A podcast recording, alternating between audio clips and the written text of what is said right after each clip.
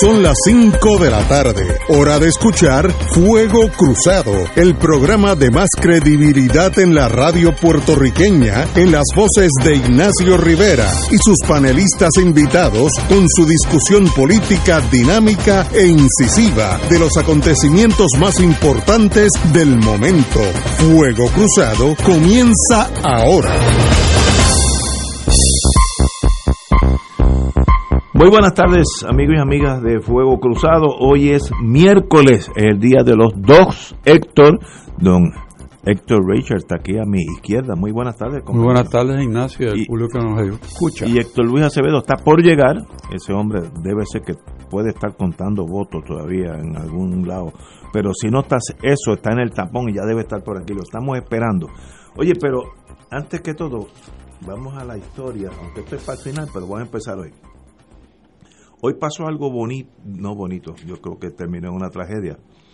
Hoy, abril 7 del 54, el presidente Eisenhower, ante la prensa de, de Estados Unidos por primera vez, es el primero to voice a fear, de presentar su miedo a el efecto dominó de la expansión del comunismo en Indochina. ¿Por qué hoy? Porque dos o tres semanas antes le habían dado una pela a los franceses en Dien Bien Phu, en Indochina, lo que era norte de Vietnam, y los franceses habían sucumbido, cosa que paralizó el mundo porque nadie esperaba que unos chinitos, como decía, como decía Lyndon Johnson una generación después, le pudieran ganar a, soldados europeos o norteamericanos.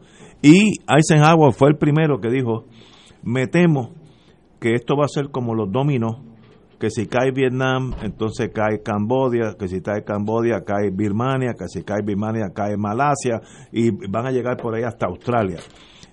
Major mistake, porque la liberación de Vietnam, de, la vieja Indochina, eh, era más bien movimientos independentistas, no tenía nada que ver con el comunismo internacional.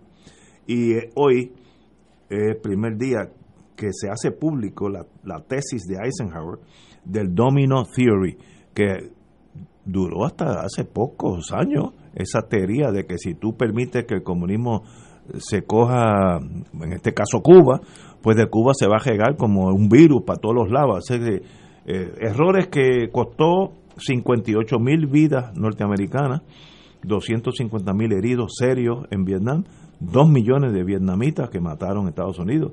Eh, una, una catástrofe por una teoría que era falsa, porque Vietnam lo que quería era salir de los europeos y ser libre, y tanto así que lo consiguió, así que muy bien, desde que consiguió hay paz en esa zona. Pero ahí fue ese día. Héctor, yo sé que tú estabas ya dando bandazos para esa época, te recordarás algo de eso. Eh, hay que... Eh, Héctor, Héctor 1. bueno, de, el, recuerdo de esa época, yo no estuve en el servicio militar. Eh, fuiste inteligente. Realmente fue ver los que estuvieron y cómo llegaron los hermanos puertorriqueños que estuvieron allí y volvieron a Puerto Rico eh, despreciados por muchas personas por haber participado en, en esa guerra y completamente a veces inútiles por el, lo que vivieron y sufrieron en, en Vietnam. Eh, una guerra sin precedentes en el sentido de cómo se peleó y la respuesta tan compleja del gobierno de los Estados Unidos, hablando por los lados de la boca sobre el mismo tema.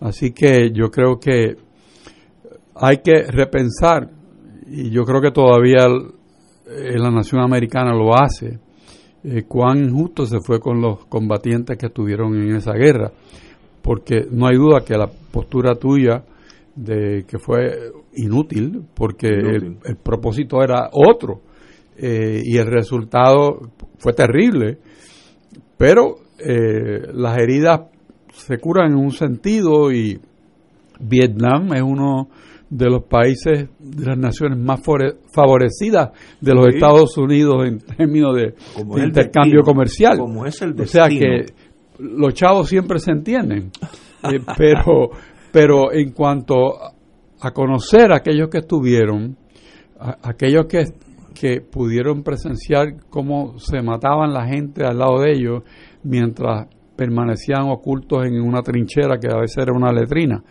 Este, y, y toda esa carga que vivieron esos compañeras y compañeros de esa generación, pues me parece que, que da mucho que pensar y reflexionar sobre ese tema.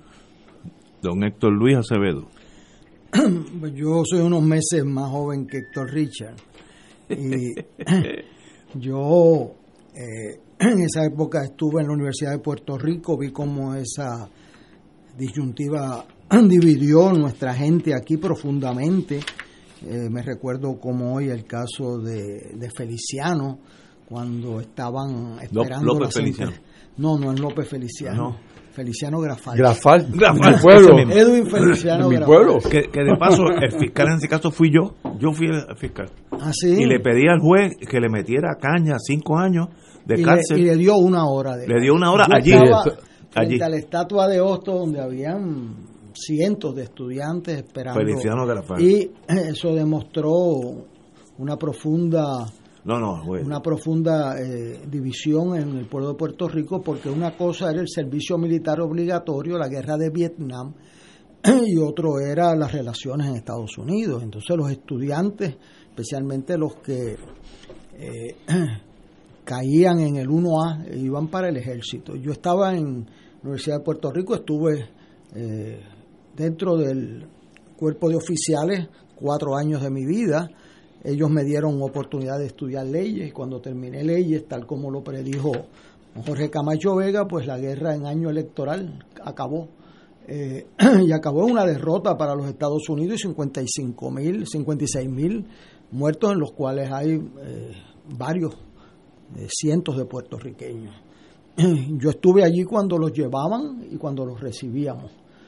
Por eso cuando vino la próxima guerra me ocupé de que esos muchachos fueran despedidos y recibidos como se merecían y no el político que los manda eh, eh, después pues esconde la cara. Eh, y por eso el, el general Powell insistió en la guerra del Kuwait que votaran los políticos antes de mandarlos para allá. Porque él estuvo allí lo tumbó lo tumbaron en su helicóptero. Entonces después los políticos no sabían nada o sea y eso pues una guerra muy trágica eh, porque cuando se pierde nadie es dueño de la Oh, derrota, ¿verdad? claro. Claro, debemos, no se pueden juzgar las cosas tan de lejos eh, sobre los tan de cerca. Cuando Corea eh, invadió a Corea del Sur, pues hubo que ir allí y como se paró en un neutro en el mismo sitio donde empezó, pues relativamente se detuvo la agresión aquí. Era un movimiento de guerrillas que venía desde antes. Anoche estaba yo viendo un documental de, de cuando, antes del año 50, y el Partido Comunista Vietnamita, eh, eh, influenciado, eh, criado intelectualmente en París. Correcto, sí. Este, y con una alianza eh, de muchos países en contra, eh, pues triunfó, y triunfó contra todas las, las armas más fuertes, los, eh, los esfuerzos más grandes, y entonces pues ahora resulta que los zapatos que yo tengo puestos, Están hechos. Skechers, están hechos en Vietnam. Y la camisa que me puse Sí. esta mañana estaba hecho en Vietnam. Sí, sí, sí. Y ahora, por algo que a mis estudiantes les es muy difícil y a mí también, eh, eso que decía Lord Palmerston de que los países no tienen enemigos permanentes, sino intereses permanentes, pues eh, es el fruto de la, de la realidad política. Hoy Estados Unidos se alía con Vietnam para contener a, A China. y Vietnam se alía con Estados Unidos, recibe en la bahía de Da Nang el portaaviones Sí, sí, sí. eh, eh, nuclear de Estados Unidos. Vietnam recibe a los americanos con brazos abiertos en la bahía de Da Nang que tantas veces bombardeó Estados Unidos. Eh, o sea, eso Es como- pues para un, una persona normal pues les es difícil de entender ese juego de, eh, tan duro. Así que eh, se perdieron 56 mil vidas. Ey, correcto. Hoy se han perdido 10 veces más en el COVID. Vamos a tener. Ah, bueno, sí. No, ya va por casi 600 en, mil. En un año, en un año se han perdido más de 10 veces lo que se perdieron en 10 años en Vietnam, lo cual es terrible, ¿no? Por eso es una guerra eh, que paró el imperio americano de crecer eh, sin saber que, que aquí, pues, la, la, gente se juega en la vida con, con creatividad y, y se perdieron millones de vidas en esa guerra. Así que es un capítulo muy triste. Sí, triste. Y, triste y, doloroso. Y, entonces más doloroso es que aquellos que perdieron familiares, esposas, esposos, y entonces ahora, eh, o como le dijo Trump a McCain, eh, ah, sí, te Hero What, si se dejó capturar, una persona que no disparó ni con pistolita de agua, le dice a John McCain que Hero What porque se dejó capturar seis años preso. eh, no, no, no, entonces ahora Vietnam y Estados Unidos sobre los 56 muertos y los 2 millones de muertos. 2 millones de vietnamitas. 2 millones. ¿Qué es eso? Ahora pues aquí no ha pasado nada y estamos en una relación amistosa. Esa es la vida. Así pasó con Alemania y con Francia y hoy son los grandes aliados después de tres guerras. Este, así que una de las cosas que uno aprende es coger un poco de perspectiva y no juzgar a corto plazo. Yo estoy de acuerdo con el análisis de ambos. Eh, y yo creo que, como diríamos en el campo, Estados Unidos en las últimas dos generaciones, en el campo se diría, tiene una mala rachita, porque salió de Vietnam literalmente, no estoy exagerando, corriendo, guindando de los helicópteros, literalmente. Y tirando los helicópteros al mar. Sí, tirándolos al mar porque eran tantos los que llevaban a los portaaviones, había que tirarlos al mar. Eh, esa foto de la gente guindando los helicópteros, eso, hay fotos de eso, así que no me estoy inventando nada. Ahora, termino eso, qué bueno, ya Vietnam es nuestro aliado, etcétera, etcétera. Lo más, tengo que hacer un paréntesis emocional, es que muchos de los pilotos vietnamitas, ya no hay norvietnamitas, vietnamitas, ahora se entrenan en la Fuerza Aérea de Estados Unidos. Eso es para mí incomprensible, porque yo, como yo soy de, de antes, pues, ¿cómo es posible? Si se veían en el aire y se entraban a tiro, no, ahora se entrenan juntos. Bueno, así es la, la vida.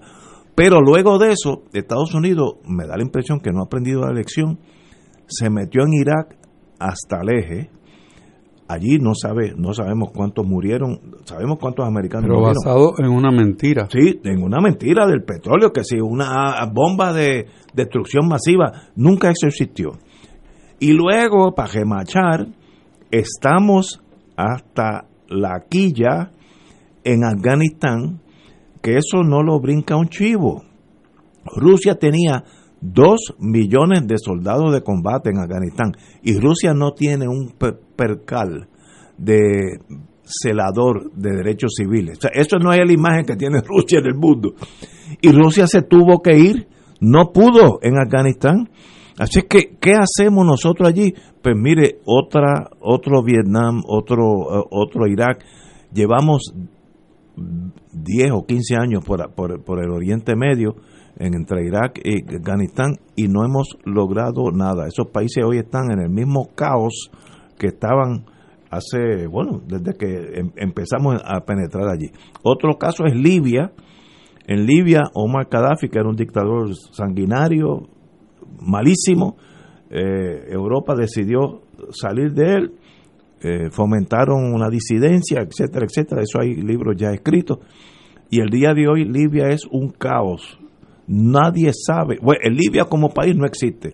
En Libia hay tres, tres regiones, tres tribus, y ahora pues Libia es tres, tres municipios autónomos, vamos a ponerlo así. Este, eh, sencillamente hay que tener cuidado, tratar de dejar de ser esa psicología norteamericana del policía del mundo. Yo tengo sobre mí lo que los franceses decían la misión de civilización, misión civilizatriz, me perdonan los franceses por mi acento, y, y los ingleses le llaman white man's burden, la carga que tenemos nosotros los blancos sobre los que no son blancos.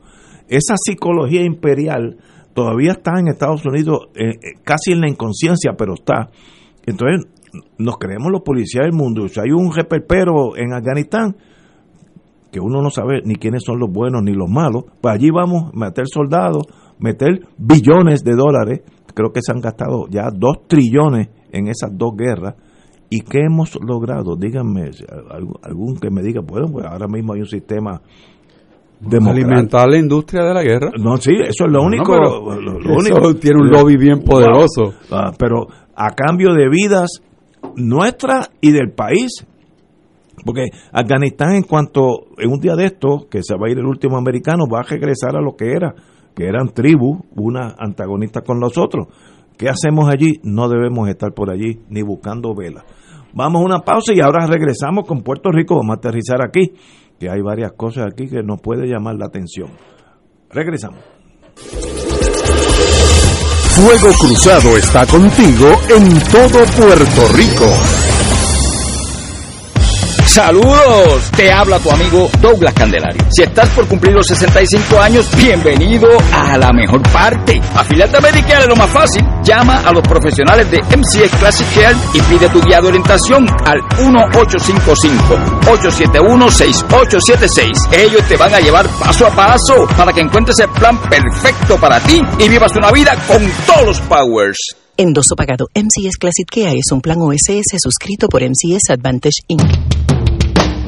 Todos los jueves Radio Paz y la Administración del Seguro Social te ofrecen un espacio informativo para orientarte y aclarar tus dudas sobre los derechos, requisitos y obligaciones para poder disfrutar de sus beneficios. Plantea tus preguntas por el 787-300-4982 y conoce antes que nadie los detalles concernientes a cambios y nuevas regulaciones, escuchando todo sobre Seguro Social con Víctor Rodríguez los jueves de 2 a 3 de la tarde por Radio Paz 810. Del 19 al 23 de abril, Radio Paz celebrará el Radio Maratón Conquistando Almas con la fuerza del Evangelio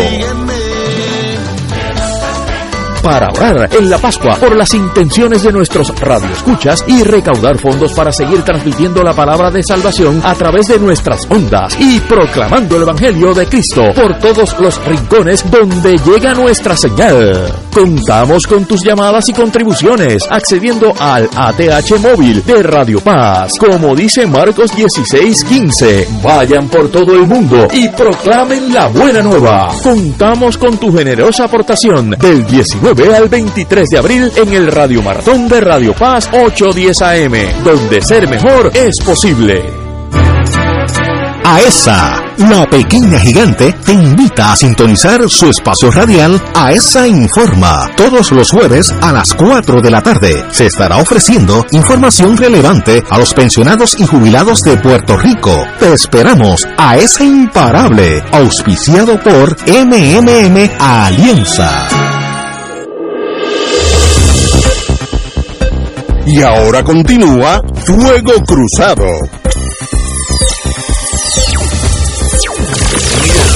Esto no es una gran sorpresa, pero hay que comentarla. La Cámara de Representantes derrota la medida que buscaba financiar la elección de cabildero por la estadidad en Washington. Eh, la Cámara de Representantes derrotó la medida para financiar la elección de seis cabilderos yo me puse en la lista, pero era como el número 40, que abogarían por la estadidad. Writing. me voy. Sí, rating. 170 mil pesos, ¿verdad? Sí, sí, está bueno. Sí, que está bueno. Break, un break. Sí, sí, sí. El anuncio eh, eh, fue por vía al presidente de la Cámara, el, representante Rafael Tatito Hernández, eh, y también eh, indicó que no, no pasó el comité, así que esta cito. Nosotros de forma proactiva, responsable y dirigente radicamos la resolución solicitando los 1.8 millones, la cual la delegación del Partido Nuevo no hizo y en el día de hoy fue atendida por la Comisión de Hacienda en una sesión markup, fue derrotada. Quiere decir eso. Según Yaresco de la Junta de Control Fiscal, si querían el financiamiento para esta aventura, por no decir una palabra tal vez que aplique hasta más, eh, en la Cámara, según la ley, la, la, legislatura del Estado tiene que aprobarla. Como no se aprobó, pues it's over. Ahora, el Partido Nuevo siempre puede mandar los seis cabilderos al pelado pero es más difícil buscar, reclutar la gente, me imagino que es más difícil al pelado que con 170 mil pesos. Secretario de Justicia, ¿qué usted opina? Bueno, yo creo que eso es una muerte anunciada. O sea, yo no, yo no creo que con la composición de la rama legislativa de hoy día eso se fuera a aprobar. Sí, me parece que no, que eso pues como que no es noticia, no sé, me parece que, que si lo hubiesen aprobado sería una notición, pero que no lo aprueben, no, porque la, la, la composición, como vuelvo y repito, de la Asamblea Legislativa, pues no da margen a la aprobación de un proyecto que es en sí controversial. Y alguien que argumenta que es inconstitucional porque es financiar un, tema que es eminentemente político y no del interés de todo el país, aunque yo tengo mis dudas sobre ese argumento. Pero, pues, se apoyan de, de eso un poco para no no decir la verdad por qué están actuando como actúan. Estoy de acuerdo. Compañero, Héctor Luis. Bueno, hay dos puntos sobre ese particular. Una es que aquí pues alguien fue por lana y salió trasquilado. El tener el, el, plebiscito el día de las elecciones era porque iba a darle legitimidad y a traer la gente a votar por el Partido Nuevo Progresista, tener su base allí. Bueno, eso se descuadró porque por el PNP votó 32 punto algo por ciento y por 33 por ciento y por la estadidad 52. Eso quiere decir que la gente que votó por la estadidad 52 por ciento eh, no votaron un 20 por ciento por el PNP. O sea que ese, eso no rindió la jornada que... ¿O no eran PNP? O no, eran PNP, pero bajó a 33% el PNP del electorado y el Partido Popular a 32%. o sea que aquí hubo un, cambio ah, radical. Ya había empezado con 42% en el 2016 y 39%. Ya había empezado un bajón, pero aquí cogió velocidad el bajón de manera estrepitosa. Segundo, aprobaron una ley para enviar unos cabilderos de la estadidad. Yo no sé, ¿verdad? Yo no sé mucho de eso, pero el, eh, el que escoge un, un, un, título de cabildero, eh, si trabaja para, para mí, yo salgo de él. O sea, eh, tú pagarle el pueblo de Puerto Rico a unos cabilderos de la estadidad 174 mil dólares al año sin nada gestión de Puerto Rico. Como que te apesta. O sea, eso yo, yo por lo menos no lo... Ah, en la clase no saca, mía. O sea, en mi clase política, pues eso, pues, ¿sabes cómo es eso? Que tú buscas un título que te es negativo eh, eh, para pagarle 174 mil pesos. Embajadores sería mejor. Eh, ah, claro. Oye, sí. Fíjate, fíjate, a ti no te consultaron, o sea, algo más elegante, pero, pero cabildero en el primer round ya cogiste el primer golpe. Segundo, 170 mil pesos, que es mucho más de público, de dinero chavito de, de, income suyo, que lo va a pagar ahora. Ya yo pagué el mío, por cierto. pues entonces esa persona pues es reciente. Ellos pasaron una ley para elegir esa gente, porque la teoría era ver si los americanos se compran, que estos son congresistas. Ese fue el plan frenesí ese que le gusta a Ignacio y que le pusieron Tennessee aquí y nadie fueron allí y la gente, mira, nosotros venimos a representar el Estado de Puerto Rico. Entonces los americanos dicen, ¿por qué le picó? ¿Qué, mosquito le picó a esta gente? No tuvieron efecto alguno, ni una vista pública en los cuatro años pasados. Otra variante del COVID le dio Lo otro, si yo fuera, como es Ignacio y Héctor, que son estas, tú no hablas del plebiscito último porque tú hiciste un plebiscito anterior que dijiste que había sacado 61%, otro que sacaste 97% y ahora vienes a decir 52%. Así que tú vienes en picada, mijo. O sea, tú en Cabullo igual Vitiria diría Cholito. Eso no se te ocurra mencionar eso porque además, ¿quién hace Estado a Puerto Rico con un 52%? De los votos en una campaña que no se sabe ni quién la financió, una campaña de más de 2 millones de dólares. Y lo hicieron con donaciones anónimas.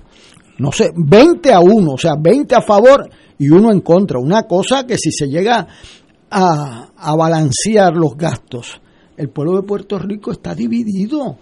Y tú, la estadidad, como lo hemos explicado en este programa, los tres, es un estatus permanente. No hay vuelta atrás porque tú te unes a Estados Unidos y entregas tu libre determinación.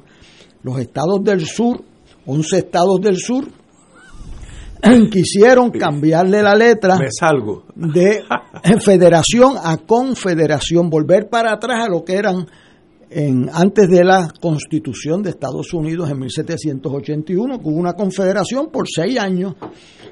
Y entonces Lincoln y el Congreso de Estados Unidos, incluyendo cuatro estados esclavistas, Maryland, donde está tu Maryland, familia, sí, sí.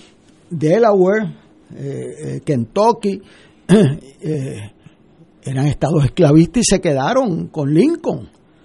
Y por eso eh, la abolición de la esclavitud no le aplicó en el 63 a esos cuatro estados. ¿Y qué pasó? Pues una guerra civil y 600 mil muertos, que es la- el, el- el punto más álgido en las muertes en la historia de Estados Unidos, que este mes de abril y mayo van a pasar las muertes del COVID, COVID, a ese. seguro. O sea, ya La- van la pegándose, civil. 565 mil. Este, o sea, que no hay vuelta atrás, es el punto. Por lo tanto, los Estados Unidos, con mucha lógica, han dicho, mire, si usted quiere ser Estado, tiene que tener por un periodo eh, extendido de tiempo amplias mayorías, porque después que usted entra no puede decir time out, me, me arrepentí. Entonces, eso, eso no está presente en Puerto Rico. Nosotros estamos quebrados. O sea, hay una ley de quiebra en operación, eh, buscada por el gobernador García Padilla y el comisionado residente Pedro Pierluisi. No es que- o sea, eso no apareció en el, en el horizonte por pura casualidad. No, no, vi- no vino en US Mail. ¿Verdad? Porque aquí hablamos de eso como, como si nosotros quebramos este país.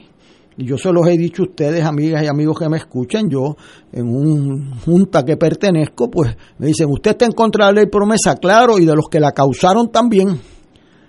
¿Cómo que de los que? Pues en esta mesa hay gente que votaron para quebrando, gastando más de lo que teníamos, dando bonos eh, en el sistema de retiro si estaba quebrado, dando bonos de medicina, dando ventanas de retiro y estábamos quebrados y seguimos dando beneficios.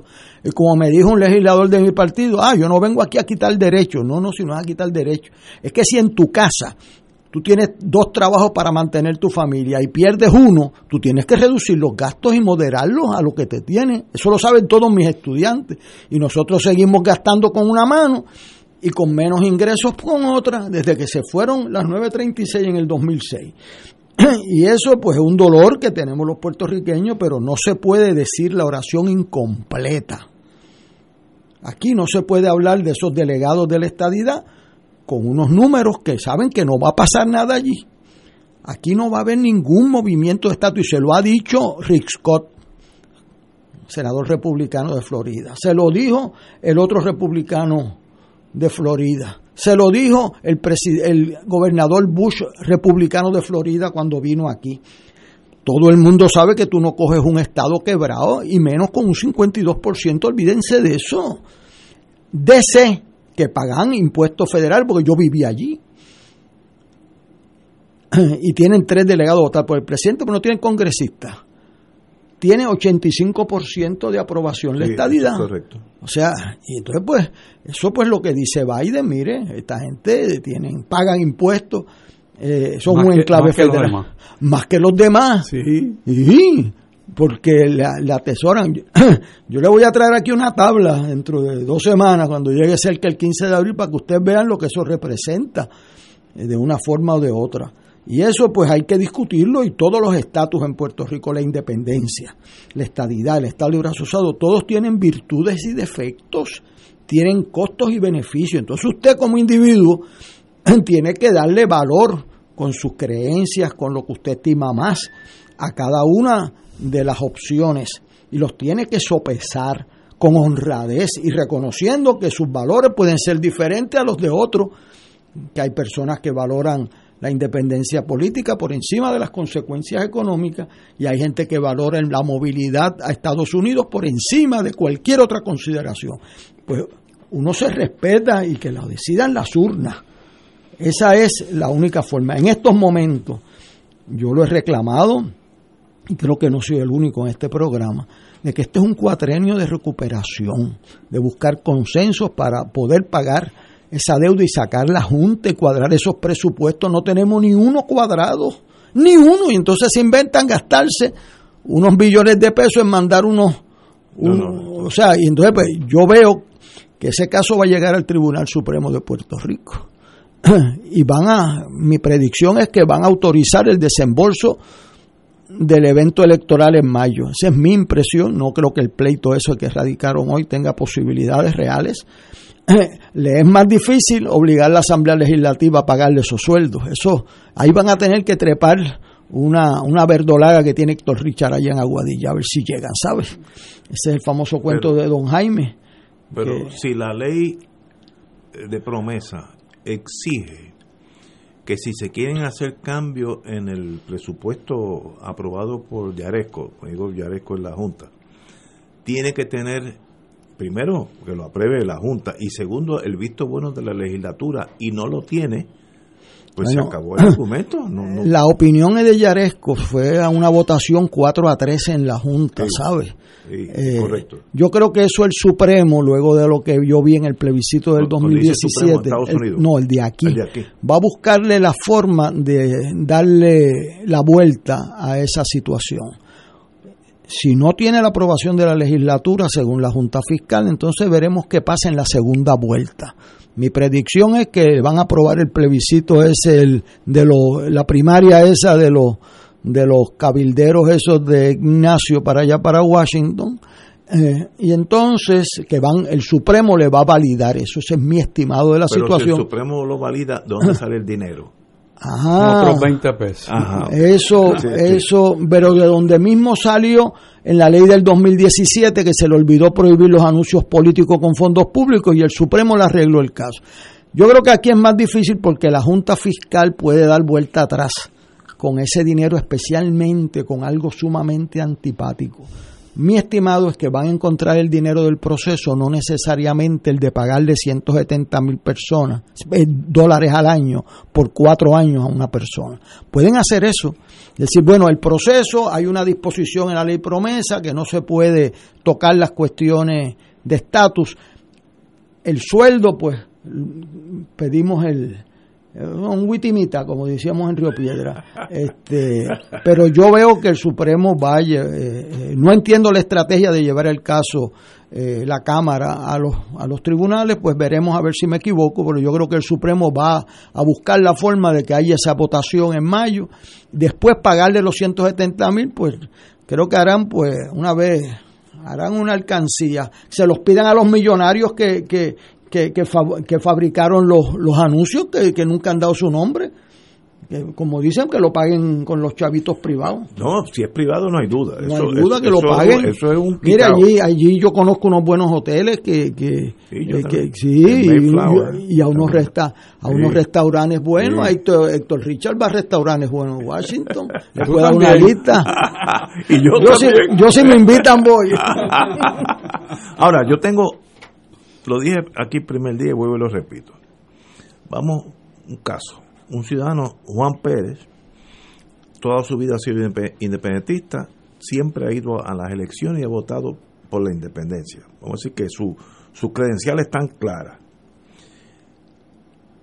¿Qué derecho tiene el Estado para promover la estadidad, exigirle que él pague parte de esos sueldos porque esto es un fin partidista, que es estadidad.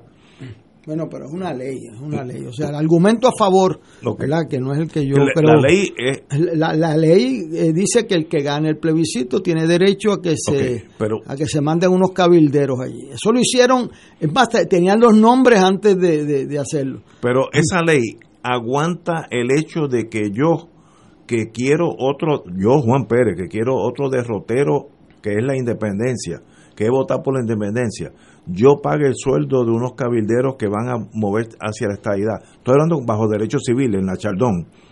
Yo, cuidado, ¿sabes? Tengo mis dudas, es que no, no me suena lógico. a mí me está más lógico que puedan financiar el proceso de votación a que puedan financiar los sueldos eh, de esa naturaleza. Pero si es un fin público, y está validado por una votación, técnicamente puede pasar el rol. Cuando es la situación de Puerto Rico, que, es más delicada, eh, yo quiero ver a alguien defendiendo los 170 mil pesos en el Tribunal eh, Supremo, ¿verdad? Que, eh, porque los jueces ganan menos que eso, ¿verdad? Entonces, pues alguien allí se va a preguntar, oye, ven acá, ¿cómo es esto, ¿verdad? Este, ¿qué, qué chistecito es este de que, de hecho, en yo conozco dos de los candidatos porque fueron estudiantes míos, entonces... Ah, ya, están, apuntados. Imagínate, pero si usted es el... o sea, no hay escala de sueldo mejor que los cabilderos de la estadía. Yo no conozco a Héctor Richard que le pague un abogado joven lo que le paga un cabildero ahí. No le paga nadie. Eso pues, es un buen negocio. Lo que pasa es que es un mal uso de fondos públicos. Que eso llegue a, a donde yo creo que va a llegar. Yo creo que la Junta Fiscal aquí tiene una situación diferente. La Junta Fiscal dice que no pueden impedir procesos electorales. Y yo creo que ese fue el 4 a 3. El que se usen fondos públicos en, en, más allá de la discreción genuina de usarlo. Es bien difícil que una junta fiscal que está quitándole los fondos aquí, allá, a salud, al otro, educación, entonces le diga, bueno, estos millones de pesos para pagarle 174 mil pesos es un uso razonable de los fondos públicos. Esa segunda parte yo creo que no se va a decidir 4 a 3 y se le va a trancar el domino luego electo van a tener que ir a don Ignacio a pedirle una alcancía para levantar los 170 mil pesos. Yo, si son fondos del PNP o fondos de los estadistas en Puerto Rico, no hay no hay duda, eso, eso, es un quitado. Yo, yo puedo comprar con mi dinero un Cadillac ahora mismo si, tuviera el dinero para comprar un Cadillac, pero ahí nadie se puede meter. Ahora, el uso de fondos públicos para mi ideal, ahí donde yo tengo como si yo fuera juez, habría que examinar eso, la, justicia de esa ley. Aunque, ah, que es ley, sí, pero hay muchas leyes que se declaran inconstitucionales, así que eso ah, en la calle Chardón, aquí ah, en la local, ni hablar de eso. La Chardón es el lugar. Tenemos que ir a una pausa, amigo, y regresamos with Crossfire. Fuego Cruzado está contigo en todo Puerto Rico. El Consulado Honorario del Perú en Puerto Rico convoca a los ciudadanos peruanos que tengan su documento nacional de identidad DNI con dirección en Puerto Rico a participar en las elecciones presidenciales 2021 que se llevarán a cabo el domingo 11 de abril de 8 de la mañana a 4 de la tarde en la Guardia Nacional de Puerto Rico, calle General Esteves, número 100 en San Juan. Información 787-587-9767. 787-587-9767. Cómprame un sistema solar y escúchame aquí en Radio Paz. Todos los viernes a las 4 y 30 de la tarde te espero para que me cuentes tus inquietudes acerca de placas solares con baterías. Comunícate conmigo, soy Luis Enrique, al 787-536-7938 de Solar Store. Cómprame un sistema solar. Buenos días familia. Es la casa a la que siempre puedes llegar sin invitación. A las 10 de la mañana, Judith Felicia es tu anfitriona para conversar sobre medicina, psiquiatría de niños y adolescentes, artes, derecho, valores y fe. Todos los días por Radio Paz 810 AM. Buenos días familia. Donde una conversación parece demasiado corta. Buenos días familia. De lunes a viernes por Radio Paz 810 AM. Fuego Cruzado, el programa de más credibilidad en la radio puertorriqueña, es ahora la tribuna abierta de análisis noticioso, con diversas perspectivas que exploran el trasfondo de lo que acontece a diario y cómo nos afecta. Escucha Ignacio Rivera y sus panelistas invitados de lunes a viernes en Fuego Cruzado en transmisión diferida a las 10 de la noche por Oro 92.5 FM. De todo un poco, con Manolo Almeida, el más ameno en tus mañanas por Radio Paz 810 AM. De martes a viernes a las 9 de la mañana. Notas positivas, salud, ambiente, negocios y entretenimiento. De todo un poco. Martes a viernes por Radio Paz. ¡Estamos vivos! Y ahora continúa Fuego Cruzado.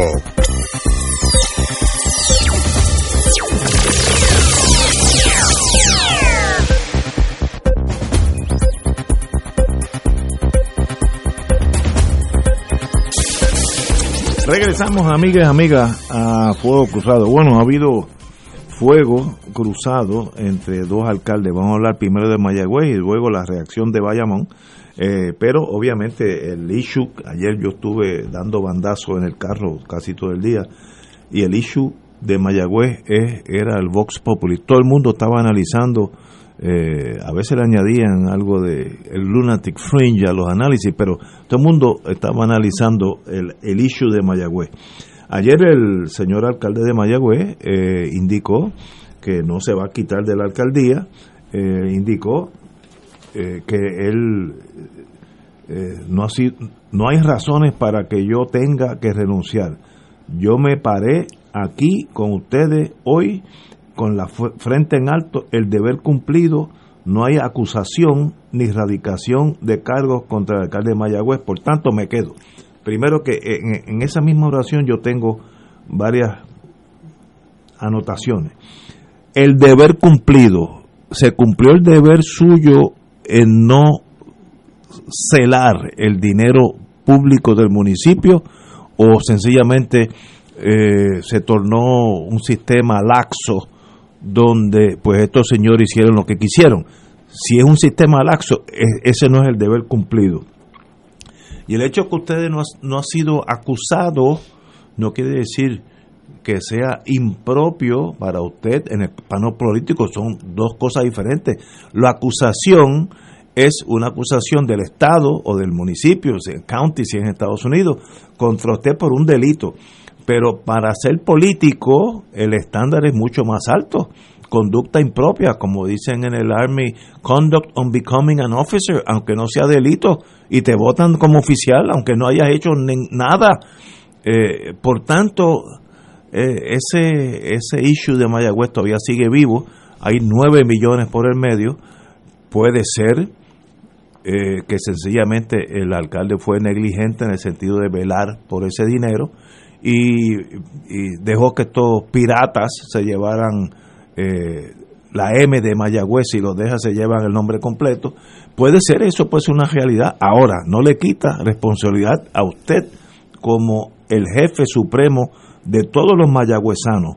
Y por aquí yo tengo, a ver si lo encuentro rápido, una, eh, bueno, una vez que los compañeros empiecen a dialogar con ustedes, pues yo lo voy a buscar.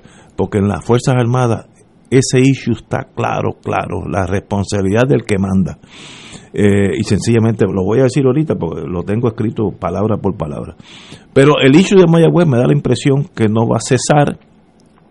Eh, él, le, acusó, dijo que, eh, que Bayamón estaba más o menos en la misma posición y el alcalde de Bayamón brincó como una liebre. cito al señor alcalde, Bayamón no arriesga ni juega con las finanzas públicas. De esta forma, el, alcalde Ramón Luis Rivera le salió al paso al alcalde de Mayagüez, quien durante una rueda de prensa hizo alusión a un préstamo que hizo el ayuntamiento de Bayamón para mejoras permanentes. Cito señor alcalde de Bayamón. Le recuerdo al alcalde de Mayagüez que Bayamón no arriesga ni juega con las finanzas municipales. Por eso rechazamos la propuesta de impulsar una propuesta del otro alcalde del Partido Popular Democrático para la creación de una empresa municipal para invertir en el mercado de valores. En Bayamón eso no lo hicimos. Así que hasta sacaron las espadas los dos alcaldes, pero yo creo que el issue, el ojo del huracán todavía está por encima de Mayagüez. Y como tenemos a alguien que está vive allí al ladito, en Aguadilla, aunque dicen que son dos cosas bien separadas. Pero, ¿qué usted tiene que decir, compañero Rachel?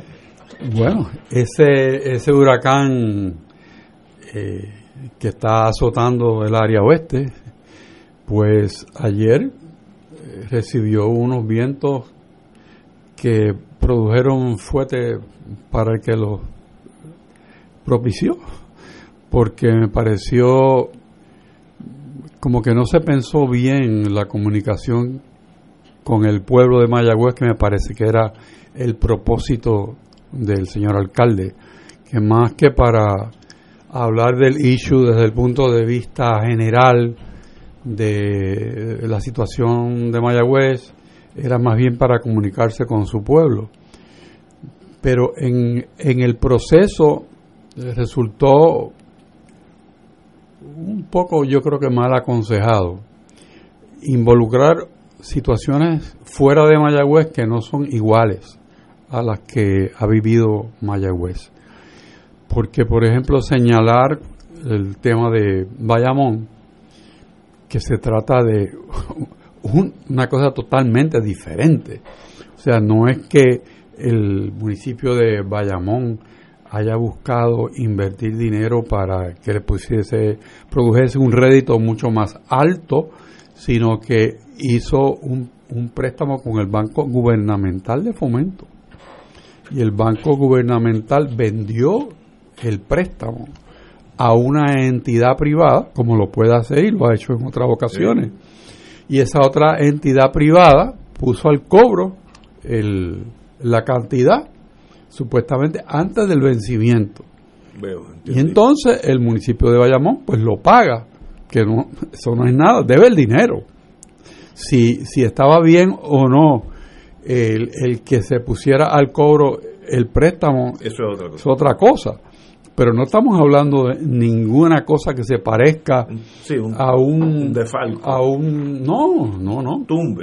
Y digo, y en Mayagüez no es que podamos decir que hubo un defalco, porque nadie ha dicho que el señor alcalde ha recibido nada, sino sencillamente hay una situación de, de que se le presenta un plan para que el dinero produzca un, un rédito mucho mayor que tenerlo en una cuenta vamos a decir, de ahorro en, el, en una institución.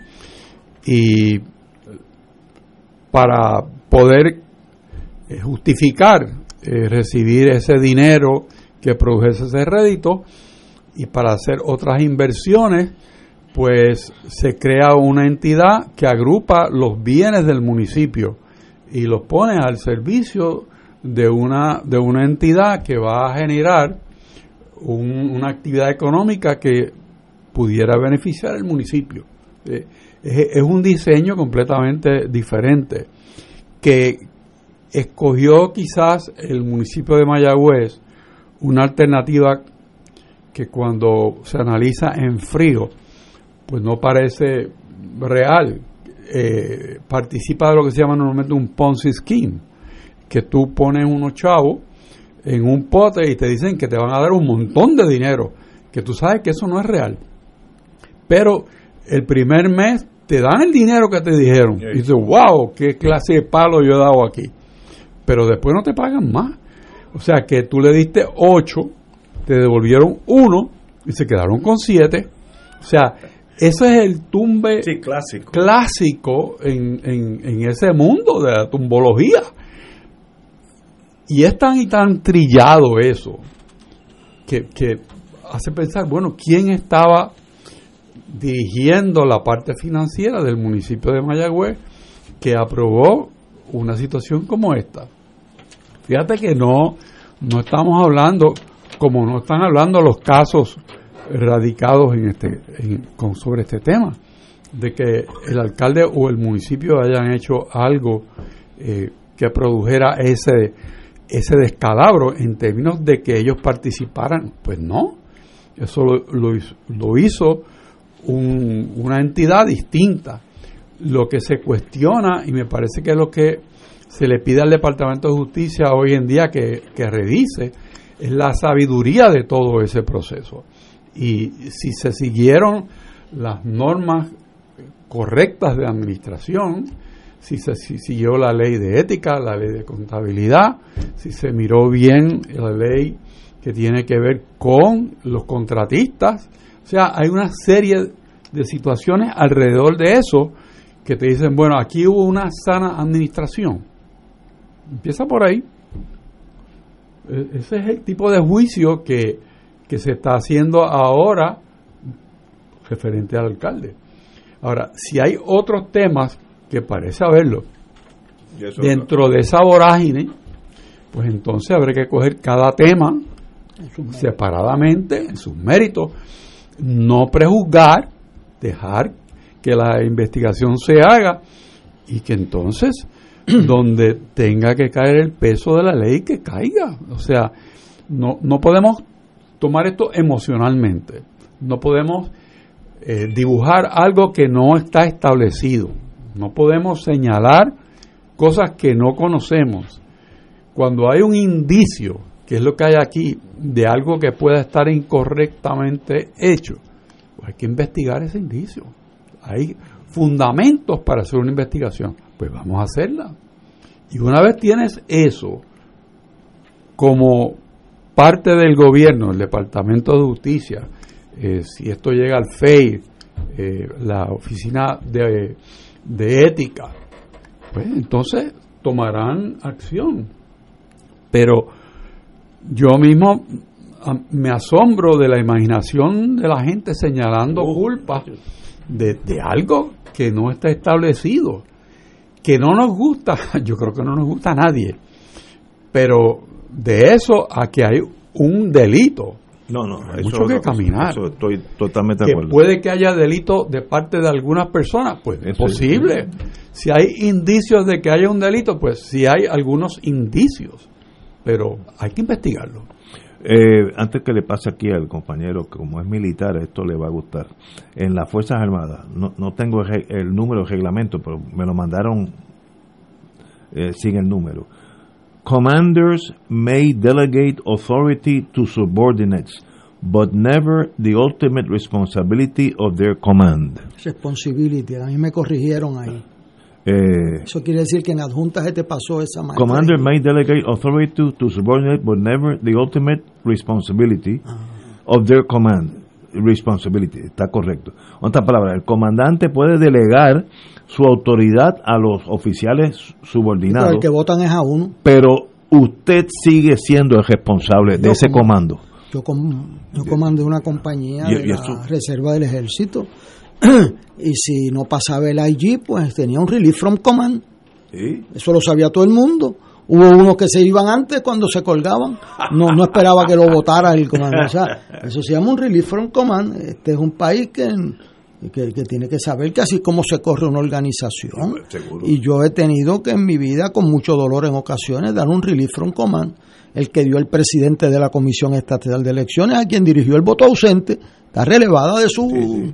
Se acabó porque tú sabes, tú tienes que actuar. Aquí hay, yo tiendo a coincidir con el análisis respetuoso de la, de la verdad y los procedimientos que ha hecho el compañero Richard, eh, muy cuidadoso en su eh, como secretario de justicia, porque uno, o sea, aquí la radio y los periódicos, pues usted puede acusar a quien usted quiera, porque una figura pública aquí, pero una cosa es una cosa y otra cosa es otra cosa.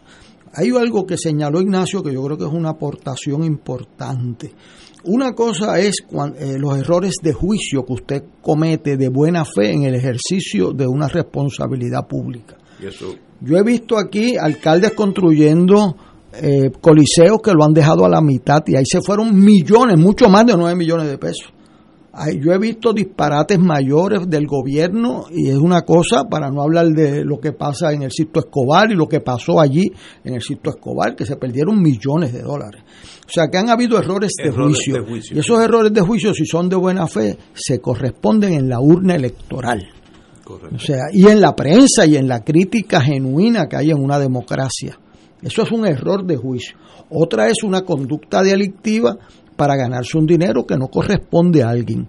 Y este señor, eh, que parece el mago de la finanza, o sea, él llega allí, como dice Héctor, viene y te promete un, un rédito, un, que te van a pagar un montón de dinero si tú inviertes el dinero allí.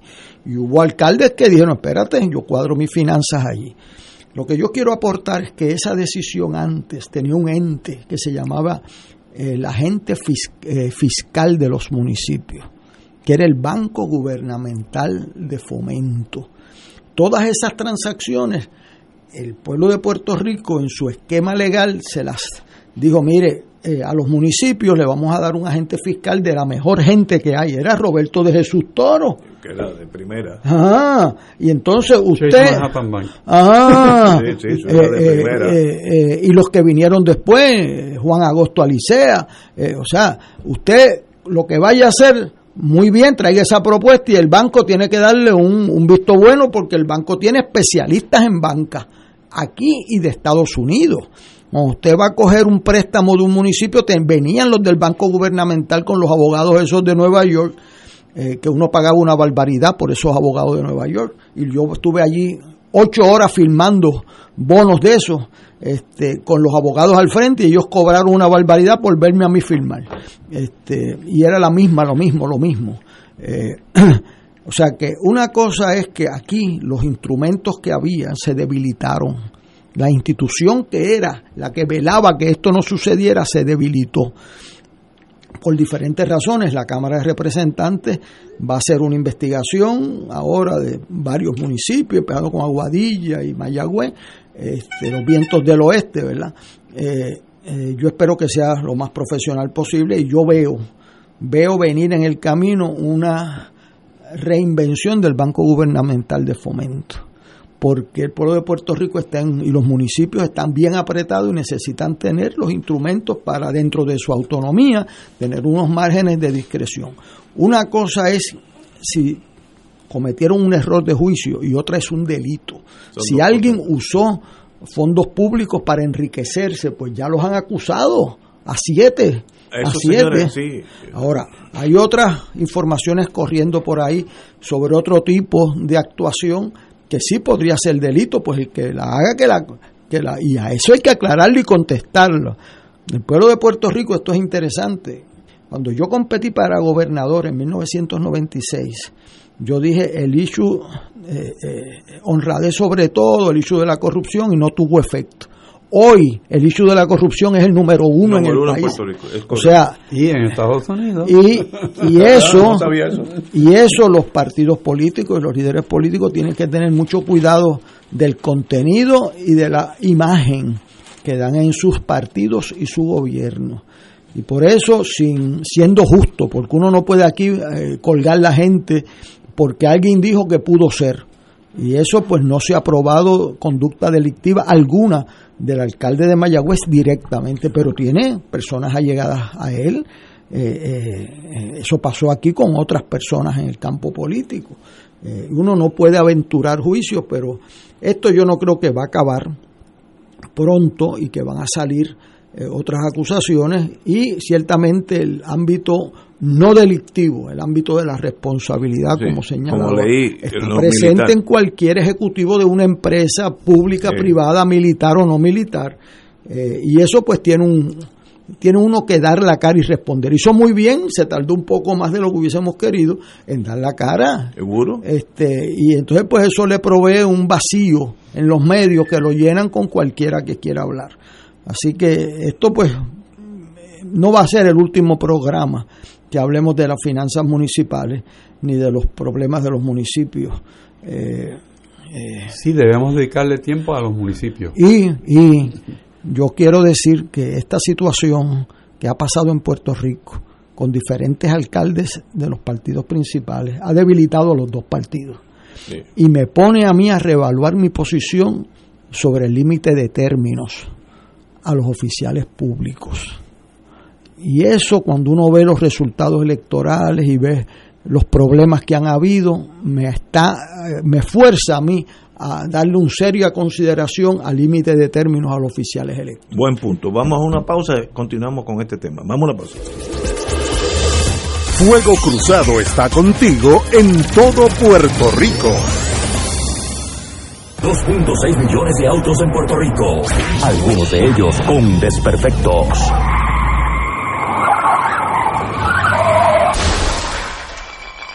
Autocontrol. Tu carro. Tu carro. Tu mundo. Lunes a viernes a las 11 de la mañana por Radio Paz 810 AM. Aquí la llama se enciende cada tarde a las 5 porque escuchas Radio Paz 810 AM, WKBM San Juan y retransmite en diferido WOROFM Corozal San Juan, la Casa de Fuego Cruzado, el programa de más credibilidad en la radio puertorriqueña.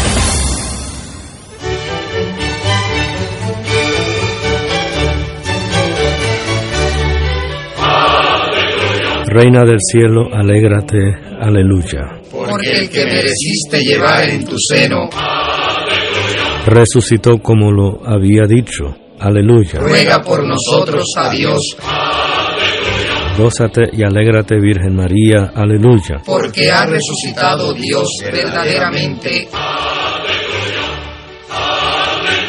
Oremos. Oh Dios, que por la resurrección de tu Hijo, nuestro Señor Jesucristo, has llenado el mundo de alegría. Concédenos, por intercesión de su Madre, la Virgen María, llegar a alcanzar los gozos eternos por Jesucristo nuestro Señor.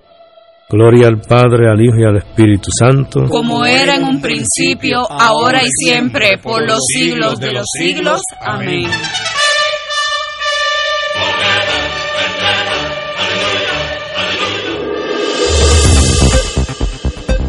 Y ahora continúa Fuego Cruzado.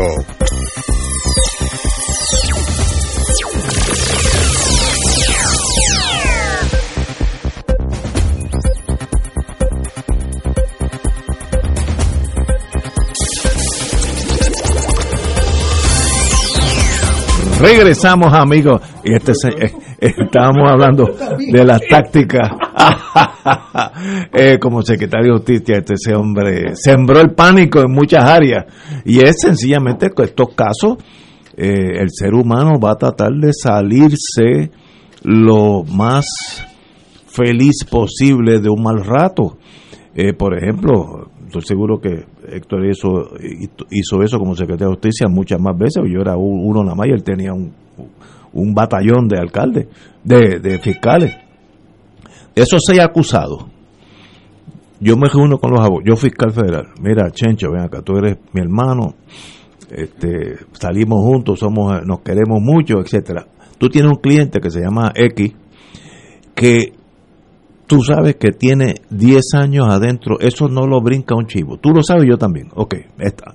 No, no hablemos los documentos para no confundirnos. Tú lo sabes. Ahora, pregúntale a tu cliente si él quiere irse para su casa.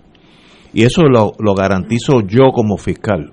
Puedo desestimar la acusación o después del juicio radicar una moción que en los federales 5K1.1 que dice, mire señor juez, es verdad, este señor se, se pone a 10 años, pero su testimonio fue tan y tan crucial que por eso acusamos a Z y, M y T, que no estaban acusados. Por tanto, por favor, eh, el juez siempre tiene discreción, pero usualmente los jueces federales dicen lo que, si el fiscal es el que dice que le den clemencia, le van a dar clemencia.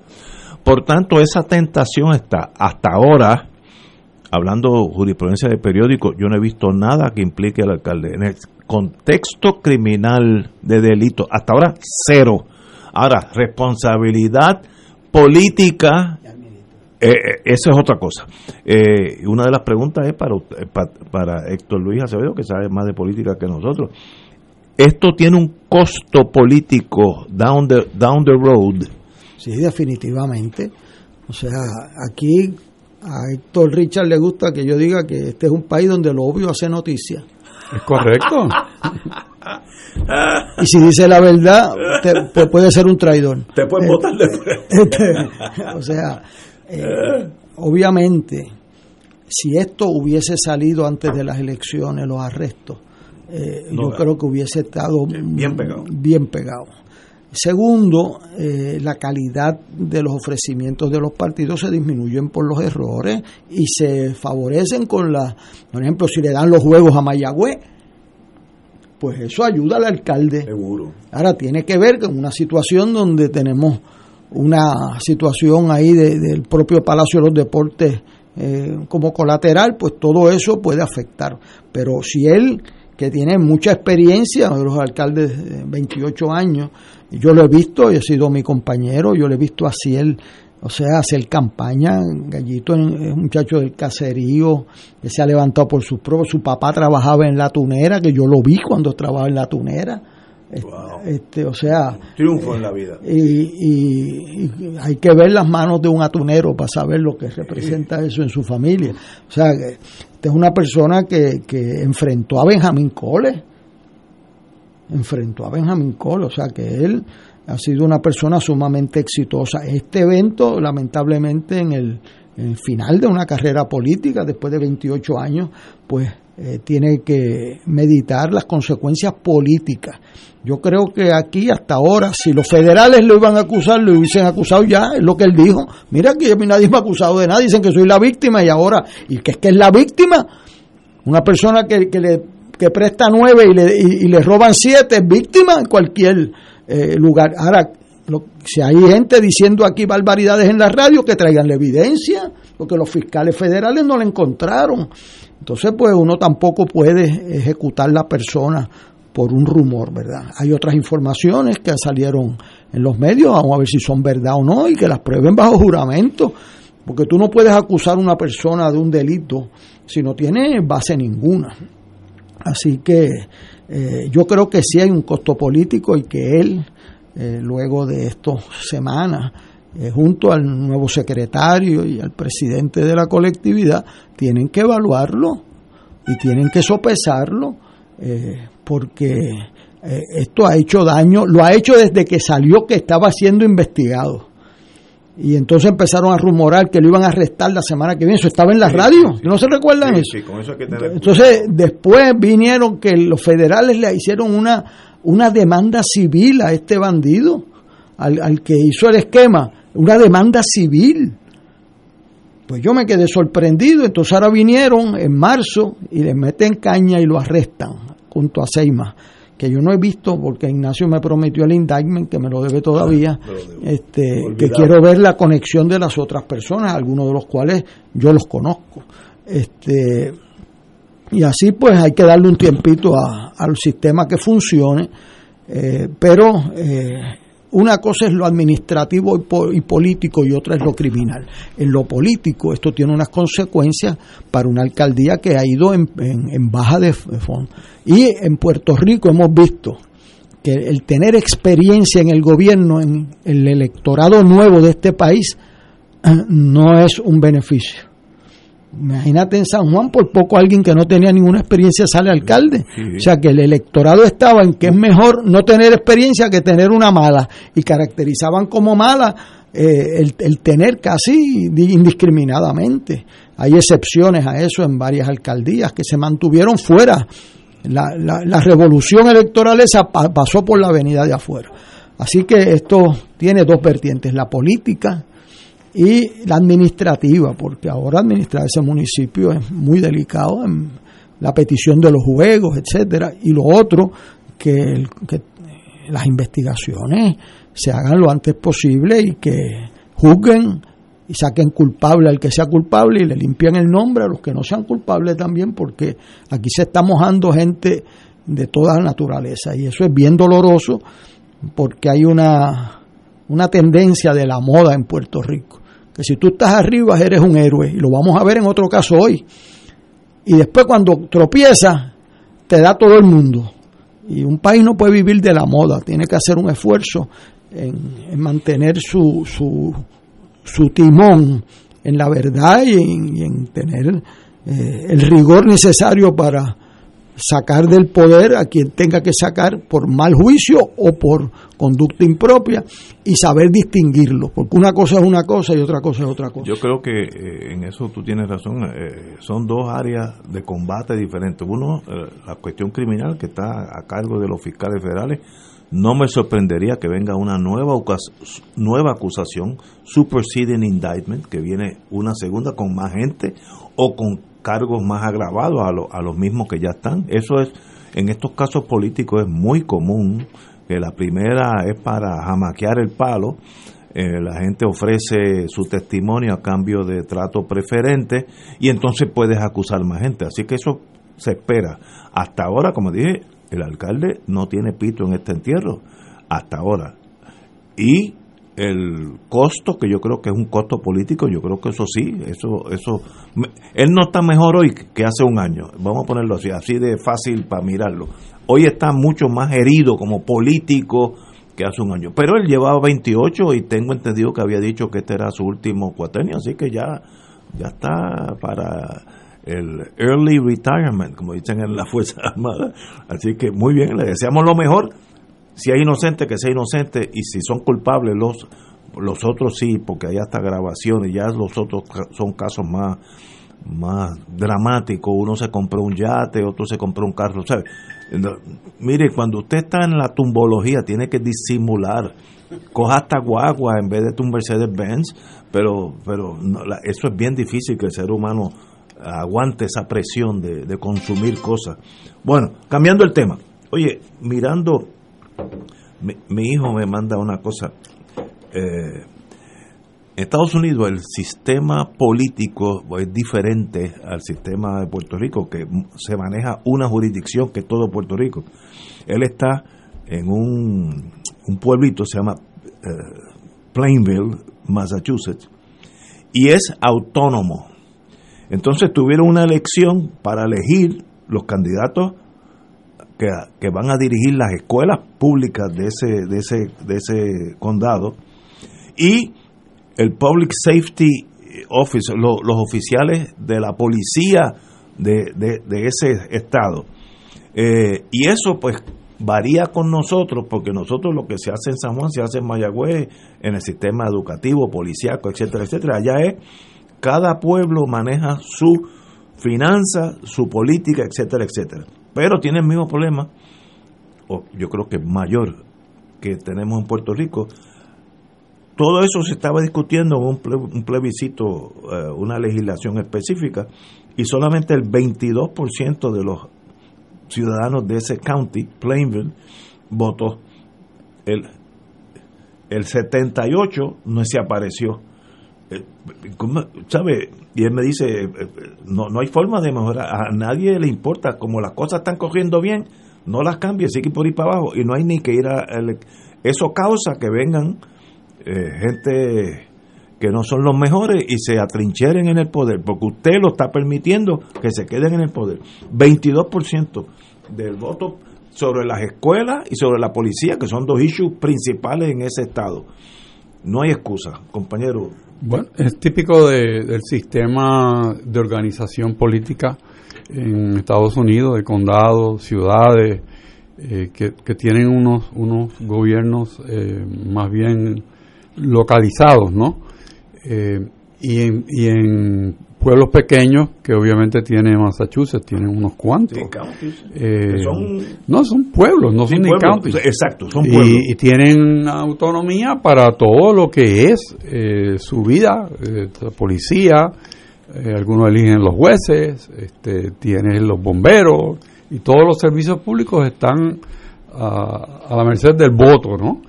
Y, y entonces, porque viene una tradición de participación, pero eso se ha ido agotando y agotando y agotando. 22% es Y nada. entonces tú puedes lograr, convenciendo a unos pocos, Ganar. cambiar las cosas. Porque, porque, porque el que el que gane eh, se lo lleva todo. ¿verdad? Ese- la filosofía. Winner takes all. Por eso. Así que no, no extrañaría que eso pase. Eso pasa en la Florida también. Hay, hay pueblos muy Pero me pequeños. sorprendo tan poca participación, bajísima. A mí no me sorprende. No, a mí no. No me sorprende. No, ¿dónde tú viviste?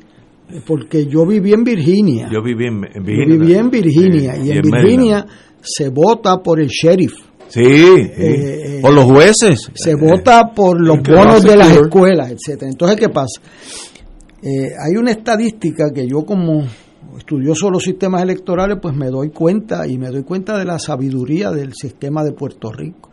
En Estados Unidos, donde yo vivía en Virginia, el promedio, eso que me sorprende, te sorprende porque allí participaban 10, 12%, No me digas. 8% en, la, en las elecciones del presidente participaba el 40%, porque los americanos que viven allí no dependen del gobierno Sí, ni, sí, eh, allí la campaña era con, con McGovern y Nixon, aparecía un póster en una casa y eso era, la gente se paraba a mirarlo, una novedad.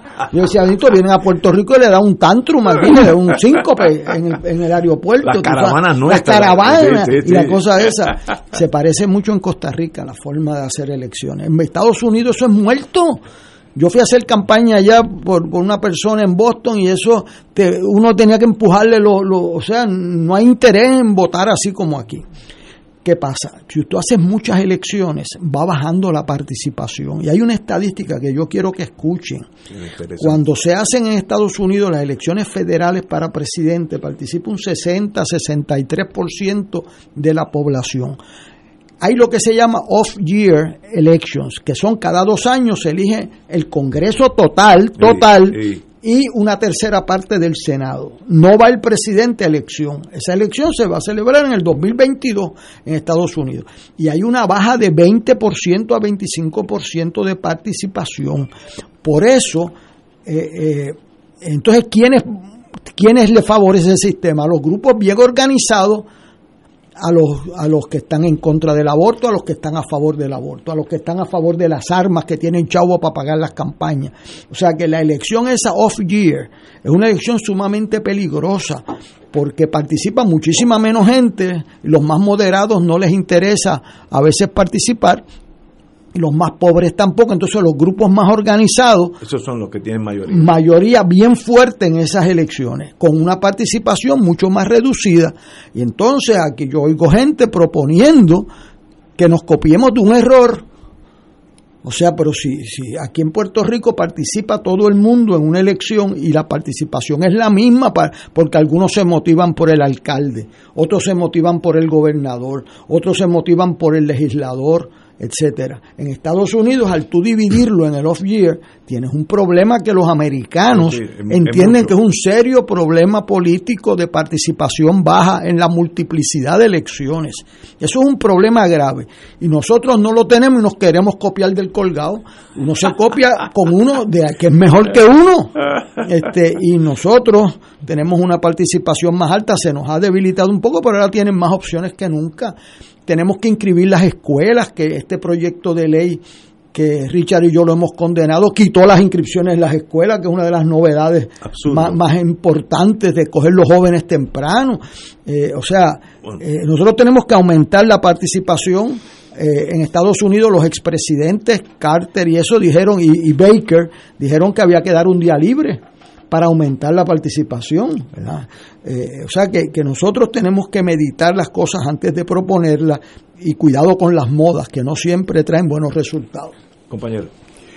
El, el ejemplo que trae Héctor Luis yo creo que, que es bien importante y permite traerle a la consideración de nuestra audiencia que ahora mismo en Estados Unidos, pensando en esa elección de cada dos años, el Congreso está considerando uno de los proyectos más ambiciosos en la historia norteamericana, que es el plan para la reconstrucción de infraestructura. Sí que y, y son billones sobre billones de, de dólares. Y entonces el Partido Republicano, que está tentado a decir que sí, pero dice que no, porque le afecta negativamente a su base y va a elección en dentro de un año y un poquito.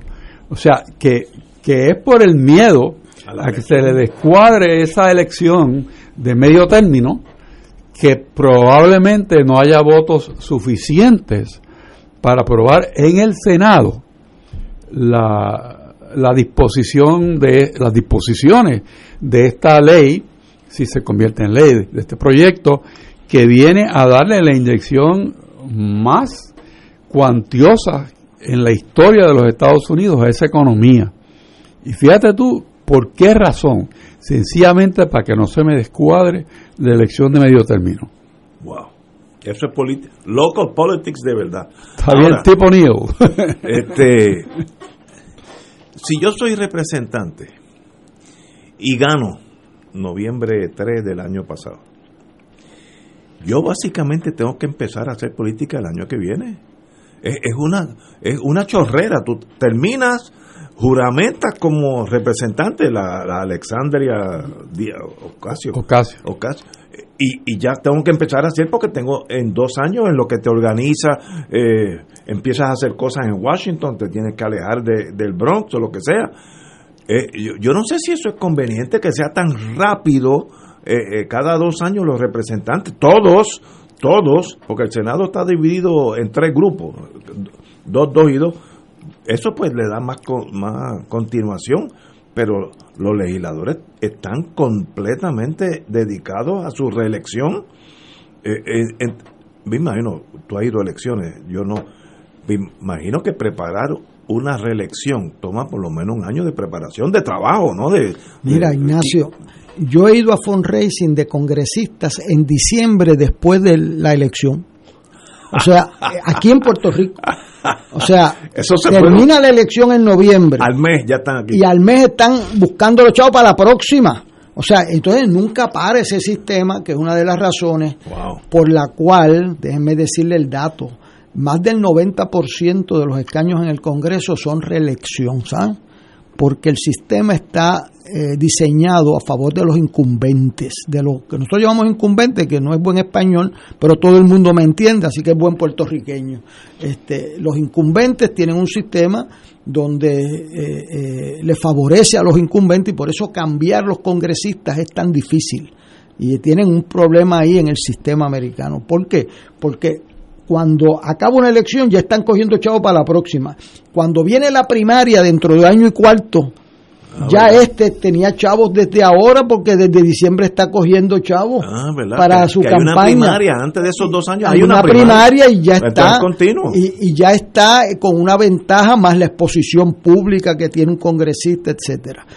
Por eso yo eh, creo que hay medidas que se pueden mejorar en la democracia, pero poner un sistema que haya multiplicidad de elecciones, que baje la participación, yo creo que tú te sorprendes del 22, pero en Virginia era el 10. Era el 10, eh, o sea, eh, eh, y para la presidencial era 40, o sea, ni les interesaba lo del presidente, o sea, entonces, ¿qué, qué pasa? Cuando lo que tú notas que un pequeño grupo puede decidir el destino de ese distrito, un grupo bien organizado, el que tenga, el, bueno, el National Rifle Association es el grupo más organizado que hay con dinero, le financia las campañas a favor a uno y en contra a otro. Eso es este, correcto. Y esa gente hacen eso científicamente, los sindicatos también, la Cámara de Comercio de Estados Unidos. Entonces, y el elector promedio, pues ese es el que se debilita en ese sistema. Por eso, eso merece una consideración que lo vamos a tener porque eso va a traerse a discusión pública en los próximos meses en Puerto Rico, pero antes de adelantar juicio hay que estudiar. Yo, tú sabes que yo tengo la distinción de ser uno de los de los pioneros de pertenecer al National Rifle Association en Puerto Rico. No, no sé si soy el más viejo, pero estoy ahí. Yo a los 17 años me metí eh, miembro el National Rifle Association. o sea que tú no tirabas piedra, tú tirabas balas. no, sería un triple perdigones. a los 17 años y hasta el día de hoy, hoy lo recibí de Rifleman, que es el magazincito, y lo que tú dices es, es verdad. Ellos buscan, el, mira, el senador tal es pro arma, este es el senador de West Virginia, voten por él. O sea, lo dice, o oh, dicen lo contrario. Fulanito de Tennessee es anti-armas, voten en contra, y lo dicen en blanco y las razones eh, y, y, fomentan el dinero para, para la oposición. Es un bloque, un bloque de mucho poderío. Eh, y sencillamente yo me metí a los 17, tengo 140 años, así que dudo que haya una persona. En la, en la, esquela de Ignacio no va a aparecer eso. Oye, pero mira, hablando de, de Estados Unidos y las elecciones, ha habido, yo recibo ese magazincito que te estaba hablando ahora, tiene cosas interesantes. Montana y Iowa han elegido lo que ahora se llama ya Constitutional Carry, la, licencia para portar armas de fuego constitucionalmente, que no necesita documentos. No necesita documentos, sencillamente en Montana y Iowa, eh, eh, en el 2021, eh, y es dos de los 18 estados que tienen legislación a lo que se llama constitutional carry. ¿Qué es eso?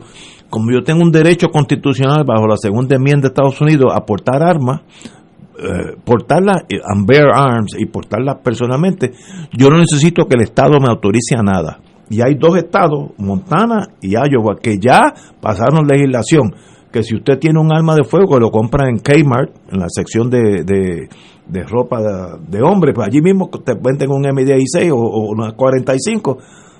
Con esa arma tú puedes hacer lo que tú quieras, portarla por todo el estado sin que nadie se meta contigo.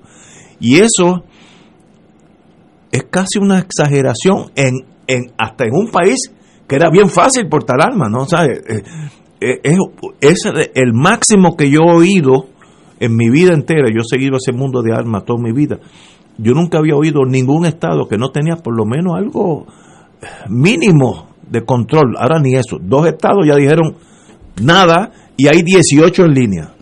Esos son los, para mí, reacción a Trump y esa, ese mundo, esa, esa derecha está por ahí. Bueno, yo, yo creo que en Puerto Rico todavía se le puede dar un empujón a una idea parecida. Eh, Dime que me que gusta, me yo gusta. desgraciadamente estoy totalmente opuesto a eso, pero me parece a mí que constitucionalmente aquí se podría todavía hacer menos restrictivo el, el sistema de, de conceder las armas. Eh, porque esa, ese mandato constitucional es, es bastante amplio y claro. Y por eso es que en Estados Unidos, que es una, una nación que desarrolla por conquista, ¿no? O sea, que sacando limpio. el que está y a tiro limpio. Eh. Pues entonces eso es parte de, de- de cómo la es la cultura de nacimiento de la nación. Nosotros tenemos una visión muy diferente a eso.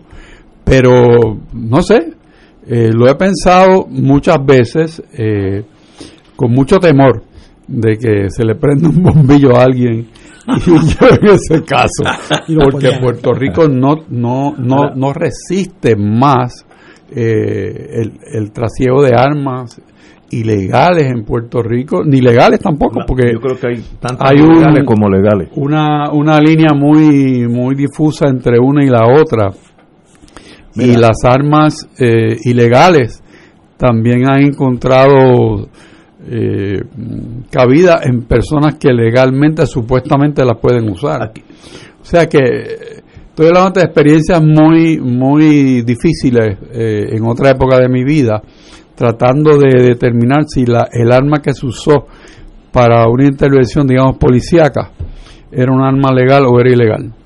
Para que tomes una idea de Sí, sí, sí. cuán difícil es eso. Mira, la legislación dice, estoy citando de Montana, the right to carry a firearm without having to receive government permission or pay a special fee. No tienes que pagar un peso. Se siente, tú tienes un arma, tú eres dueño de eso, la puedes llevar al kindergarten cuando llevas la nieta, a ver con...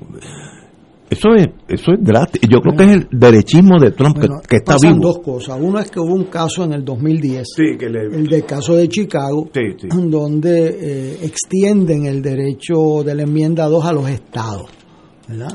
Eh, que bajo la enmienda decimocuarta, y el juez Escalía explica, mire, para sorpresa de todo el mundo, esto no es, es- esa, eso no es mandato constitucional, pueden haber disposiciones razonables pero eh, en el Chicago era bien parecido a Puerto Rico, que había unas disposiciones Bien difícil. bien difíciles y eso, estos se cayeron. Pero eh, yo voy a terminar mi turno diciendo que yo, cuando era alcalde de San Juan, propuse junto a la delegación de Nueva York que dieran un 30 día waiting period en lo que determinaban si este es un bandido, si es una persona que, que, que, que tiene récord, etcétera, que, Que era una demente, cosa obvio, ¿no? Y le digo, mire, si quieren ponerle 20 lo podemos, pero tiene que haber un waiting period para cotejar quién es que yo tengo al frente. Yo propuse esa enmienda y me la derrotaron como 70-30. Entonces yo le dije, perdóneme, que sabe Dios fue que no me expresé bien en inglés. Entonces dice, ah, ¿usted quiere presentarla de nuevo? Presento. Entonces me dieron 85 a 15. No cogí un voto fuera del noreste, noreste de Estados Unidos. En el oeste ni un voto. O sea, era una cosa que, que es otra cultura lo que decía Héctor. O sea, el, el aprecio al arma física. De, entonces, por, por eso eh, ese, ese es un lobby que tiene gente en Estados Unidos. Y para nosotros los puertorriqueños que tenemos que portar un arma, uno tiene que pensarlo. Pues mire, allí es al revés. Entonces, ese es el resultado de Trump de cater a la extrema derecha en Estados Unidos que se metieron en el Capitolio armado. Se metieron en el Día de Reyes, se metieron armados al Capitolio hasta los dientes. Y eso eh, es un defecto de la nación americana que ellos tienen que enfrentar. Y nosotros espero que no nos contaminemos. Vamos a una pausa, amigos. Son las seis y media. Vamos a una pausa. Fuego Cruzado está contigo en todo Puerto Rico.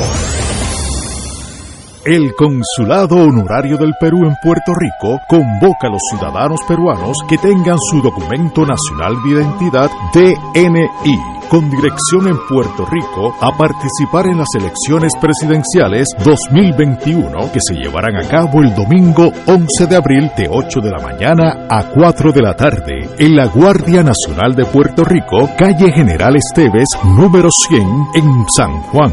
Información 787-587-9767. 787-587-9767. Escucha los sábados a las 5 de la tarde para servirte un programa del Colegio de Profesionales del Trabajo Social de Puerto Rico con los temas de interés a la comunidad. Recuerda, los sábados a las 5 de la tarde para servirte por Radio Paz 810. Radio Paz te ofrece el mejor motivo para levantarte temprano y disfrutar el comienzo de un nuevo día de lunes a viernes con Enrique Liboy y Radio Paz en la mañana. La dosis perfecta de noticias, deportes y éxitos musicales de todos los tiempos, humor y curiosidades, calendario de actividades y tus peticiones musicales por el 787-300-4982. Conéctate con el 810 AM de lunes a viernes con Enrique Liboy y Radio Paz en la mañana. Del 19 al 23 de abril, Radio Paz celebrará el Radio Maratón Conquistando Almas con la fuerza del Evangelio para orar en la Pascua por las intenciones de nuestros radioescuchas y recaudar fondos para seguir transmitiendo la palabra de salvación a través de nuestras ondas y proclamando el Evangelio de Cristo por todos los rincones donde llega nuestra señal. Contamos con tus llamadas y contribuciones accediendo al ATH móvil de Radio Paz. Como dice Marcos 16:15, vayan por todo el mundo y proclamen la buena nueva. Contamos con tu generosa aportación del 19 Ve al 23 de abril en el Radio Maratón de Radio Paz 810 AM, donde ser mejor es posible. Y ahora continúa Fuego Cruzado.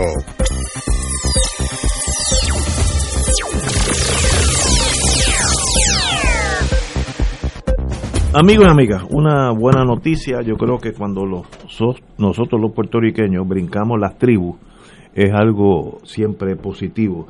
Y ayer se confirmó en el Senado, a viva voz, a don Alexis Torres como secretario del Departamento de Seguridad Pública, La Sombrilla, y al coronel Antonio López como comisionado del negociado de la policía, lo que era el superintendente hace unos años. Ambos nominados recibieron un informe positivo del Comité de Nombramientos del Senado y fueron reconocidos por el presidente senatorial José Luis Dalmao. La, el voto en contra fue la senadora del PIB, la compañera María de Lourdes Santiago. Eh, pero lo bueno del caso es que hubo de ambos partidos que votaron a favor de esas designaciones y eso habla bien. Si la persona está cualificada, no hay que votarle en contra porque no es de mi partido, eso es tribalismo básico y en este caso demostraron que como están cualificados muchos populares y muchos PNP le votaron a favor. Excelente, eh, un buen principio tenemos que dejar la tribu atrás y votar por los méritos. Compañero. Bueno, ese proceso de confirmación cuando hay diferentes partidos, pues es complejo. Eh, yo pasé por eso. Eh, es muy, muy difícil, pero me parece a mí que al final, eh, cuando realmente se evalúa una persona y se tiene la confianza de que tiene el, el bagaje vamos a decir, intelectual, moral eh, y disposición, que es importante, una disposición correcta y, subrayo, amor al servicio público, pues yo creo que coagulan lo que es un juicio razonable del, del Senado de Puerto Rico para aprobar una persona. Yo creo que en estos dos nombramientos que menciona, pues todo lo que se había dilucidado públicamente era favorable para las personas, tenían experiencia, compromiso. Eh, me parece que, que y han intentado hacer su trabajo, o sea, eso no hay duda. Ahora, que si ese departamento con esta organización debería ser el que esté realizando esas funciones, es algo que hay que analizar y yo creo que la Asamblea Legislativa tiene ante sí ese reto. Ese, ese muñeco no ha funcionado. O sea, y, y, y hay que buscar la manera que todo ese aspecto de seguridad pública se ordene de tal razón que funcione. El, el, el tema de los turistas tóxicos, que, que, es tan interesante, ¿verdad? Como tú le llamas. Yo le llamo pues turistas es, tóxicos. Es una, una prueba más que ese departamento estuvo ciego por un, buscando para dónde iba a ver, porque no tiene No una dirección. O sea, y cuando vienes a ver, pues todo el mundo pues llega, ok, estas son las instrucciones, pues se alinea hasta la policía municipal. Pero estuvo dos semanas, tres semanas al garete. ¿Por qué? Porque no hay es, esa verdaderamente responsabilidad en alguien. Porque el director es un administrador. Entonces los estamentos de ese departamento sombría tienen que funcionar. Pero eso a veces no se entiende. Y el soporte administrativo que reciben los estamentos no son adecuados. Mira cómo tuvo que salir ciencia forense. O sea, que pedía cosas y no aparecían. Que no, no, O sea, no. es que tiene el germen de la destrucción interna esa organización. Yo espero que estos incumbentes superen esos problemas y a pesar de esa mala visión de organización administrativa, den el servicio que Puerto Rico merece. La noticia, compañero Héctor Luis, que estaba, estaba afuera, ¿eh? No, no, yo la escuché, ¿La viste? yo- Muy bien. sí, sí, yo- Pues, eh, el sistema de reclutar la mejor gente para el servicio público tiene que administrarse con mucha justicia. Por eso yo en este programa favorecí el nombramiento de Silhammer y el que tenga los méritos, porque quién va a ser, si hay que cambiar la ley, pues se- debe cambiarse la ley, pero tú no puedes responsabilizar, a mi entender, es, una, es un error querer responsabilizar al que cumple con la ley haciendo su función, que cambien la ley, pero eso, una cosa es una cosa y otra cosa es otra cosa. Yo felicito al Senado por haber sido diligente en este caso y, y proceder de conformidad con los méritos. Yo creo eh, que esa situación de la sombrilla, esa sombrilla se convirtió en otro eh, estamento burocrático en contra de la eficiencia. Y el mejor ejemplo de eso es una doctora que yo creo que es probablemente el mejor funcionario en rendimiento público, yo no la conozco, la doctora Conte, ¿verdad? Eh, que dijo, mire, yo antes pe- pe- pedía una cosa y me Ah, sí. tardaba una semana, era tarde en tres. O me sacan de eso o se buscan otros. sí, me acuerdo, sí. Así ha logrado Ciencia señora. forense. En ciencia forense. Sí, sí, me acuerdo. Y, y- y yo entiendo por qué ella, eh, eh, eh, a diferencia de otros departamentos, tenía esa pasión. ¿Usted sabe por qué? Porque yo estaba allí. Cuando usted tiene un cadáver allí y no tiene todos los instrumentos para atenderlo, tiene a la familia, tiene, o sea, Sí, sí, eh, una es- tragedia. es una tragedia que luego no tiene remedio, ¿sabes? Eso no es vuelta atrás. Así que yo la felicité a ella y creo que esa estructura hay que reevaluarla, no por la teoría aquí. Esas teorías de que al papel aguanta todo lo que tú le pones, pero la realidad no. Y, y a veces los grupos pequeños eh, funcionan mejor que los grupos grandes. Y usted tiene un jefe de agencia que es buenísimo, si le pone otro encima lo mató. Este, esa es la experiencia mía. A veces eh, la teoría se ve asaltada por la realidad. Así que eh, hay que motivar a que la gente mejor que esté disponible del partido que sea le sirva en este país. Y hay una diferencia en tener un jefe de agencia inteligente, trabajador, comprometido, honrado y no tenerlo, ¿sabes? Y yo lo digo porque reclutar gente de primera es una de las cualidades que se ha deteriorado en Puerto Rico. Antes, cuando tú ves los años 40, 50, 60, la gente eh, eh, no decían que no cuando había un reclamo del servicio público. Yo recluté mi gabinete en el municipio de San Juan en el 89 con un caso pendiente por dos años y vino gente a servir, que es un sacrificio brutal. O sea, esa motivación al servicio público hay que y ser considerado, uno no atacarlos viciosamente, hacerle oposición justa eh, y reconocer cuando hacen algo bueno, porque ese funcionario público tiene que tener, ese es el funcionario C del indictment de la Kelleher. Ajá, que cuando le viene el funcionario allí que se corrompió y que le dice, mire, apruébeme esto, y hay una persona que se llama el funcionario C, el indictment, que le dice, es que no cualifica secretaria. Y ella le dice, pero le estoy dando una instrucción que lo apruebe. Y él le dice, bueno, usted lo puede aprobar, pero yo no voy a firmar eso. Ese es el funcionario público, el que evita problemas, el que nos protege a nosotros, a veces en el anonimato. Así que adelante con la gente buena del partido que sea, a servirle a Puerto Rico. Yo en mi gabinete, en cuestiones de estatus, yo ganaba 8 a 7. Wow, pegadito. 8 a 7, si, si, si, si estornudaba perdía. O sea, 8 a 7. Porque yo recluté a la gente independentista, de la, gente del gabinete de Hernán Padilla tenía 5. 5, empezando con Amparo Rodríguez, que era una funcionaria excepcional, Avi Molina, Carlos Novoa, Rafi Fernández, o sea, esa gente son de primera. Yo voy a decir, ah, no, que estaban con. Bueno, y, y Javier Morales, ah, que es independentista, pero es el mejor epidemiólogo del país, infectólogo, pues es el que viene para aquí. Y usted, la alegría grande, que usted dijo algo hoy, la profunda alegría cuando tú ves a los puertorriqueños trabajando juntos y produciendo, aunque piensen en diferentes estados. Sí, eso es. Eso es una alegría intensa y el que no lo entienda no ha estado en el gobierno. Eso es así. Absolutamente. Y digo, es importante en eso que tú mencionas que el gabinete de Hernán Padilla era una joya. O sea, él tenía allí, él tenía allí operacionalmente un sistema que yo como secretario de justicia miraba porque tenía tenía auditorías que eran intervenciones antes de que se firmaran los documentos. O sea que iba, iba realmente un paso antes del problema. Y eso no, no lo encontré en ningún otro municipio. Era, tenía esa cautela. Y a veces consultas antes de que hubiesen los problemas estaban dadas.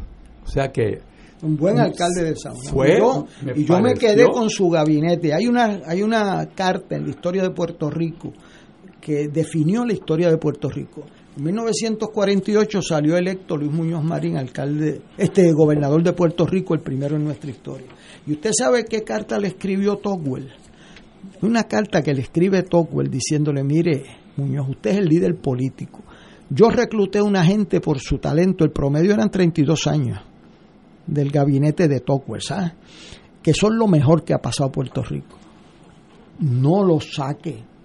Esa gente tiene una lealtad a Puerto Rico Eh, y con usted no hay forma que Puerto Rico pierda.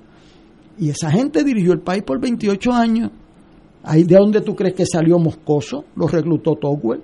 Jaime Benítez, un nombramiento que Wow. interviene.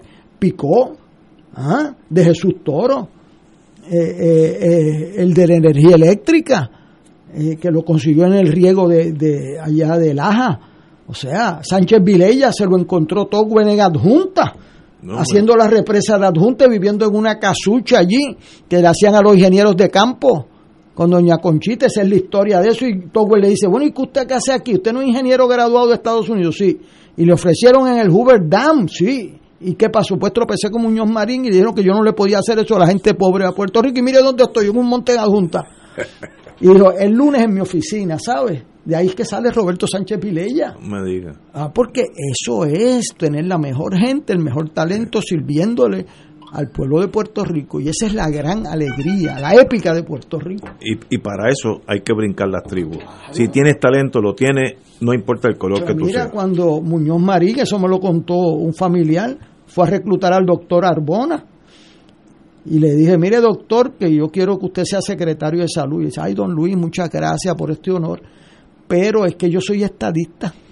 Entonces Muñoz le dice, pero si yo no le he invitado a usted a la tribuna, pues eso estoy yo. Eh, pero es genial, genial. Eso es otra, otro O sea, mundo. ese es el, así es. Tenemos que ir a una pausa, amigos, siete menos cuarto. Vamos a una pausa. Fuego Cruzado está contigo en todo Puerto Rico. En Oro 92.5 FM, Radio Paz 810 y el Canal 13 estamos trabajando a tono con la emergencia que en estos momentos está viviendo Puerto Rico. Estamos ofreciendo nuestros servicios al máximo con el personal disponible según nos permitan las circunstancias. Si tiene un mensaje para ofrecer a sus asociados, clientes o personal, solo tiene que llamar al 787-349-7949. 787-552-0825 y nuestros empleados le al personal de ventas para atender su necesidad. A nuestros clientes estén en comunicación con su ejecutivo o ejecutiva de ventas que continúan ofreciendo sus servicios como de costumbre. Recuerden los teléfonos 787-349-7949 y 787-552-0825. Todos los jueves Radio Paz y la Administración del Seguro Social te ofrecen un espacio informativo para orientarte y aclarar tus dudas sobre los derechos, requisitos y obligaciones para poder disfrutar de sus beneficios. Plantea tus preguntas por el 787-300-4982 y conoce antes que nadie los detalles concernientes a cambios y nuevas regulaciones, escuchando todo sobre Seguro Social con Víctor Rodríguez los jueves de 2 a 3 de la tarde por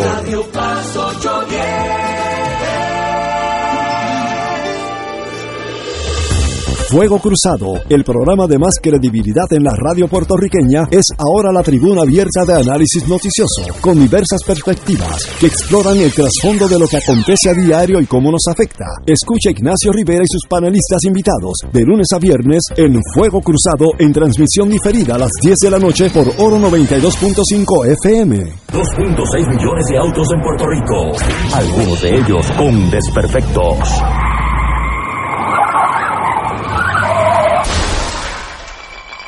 Autocontrol. Tu carro. Tu carro. Tu mundo. Lunes a viernes a las 11 de la mañana por Radio Paz 810 AM.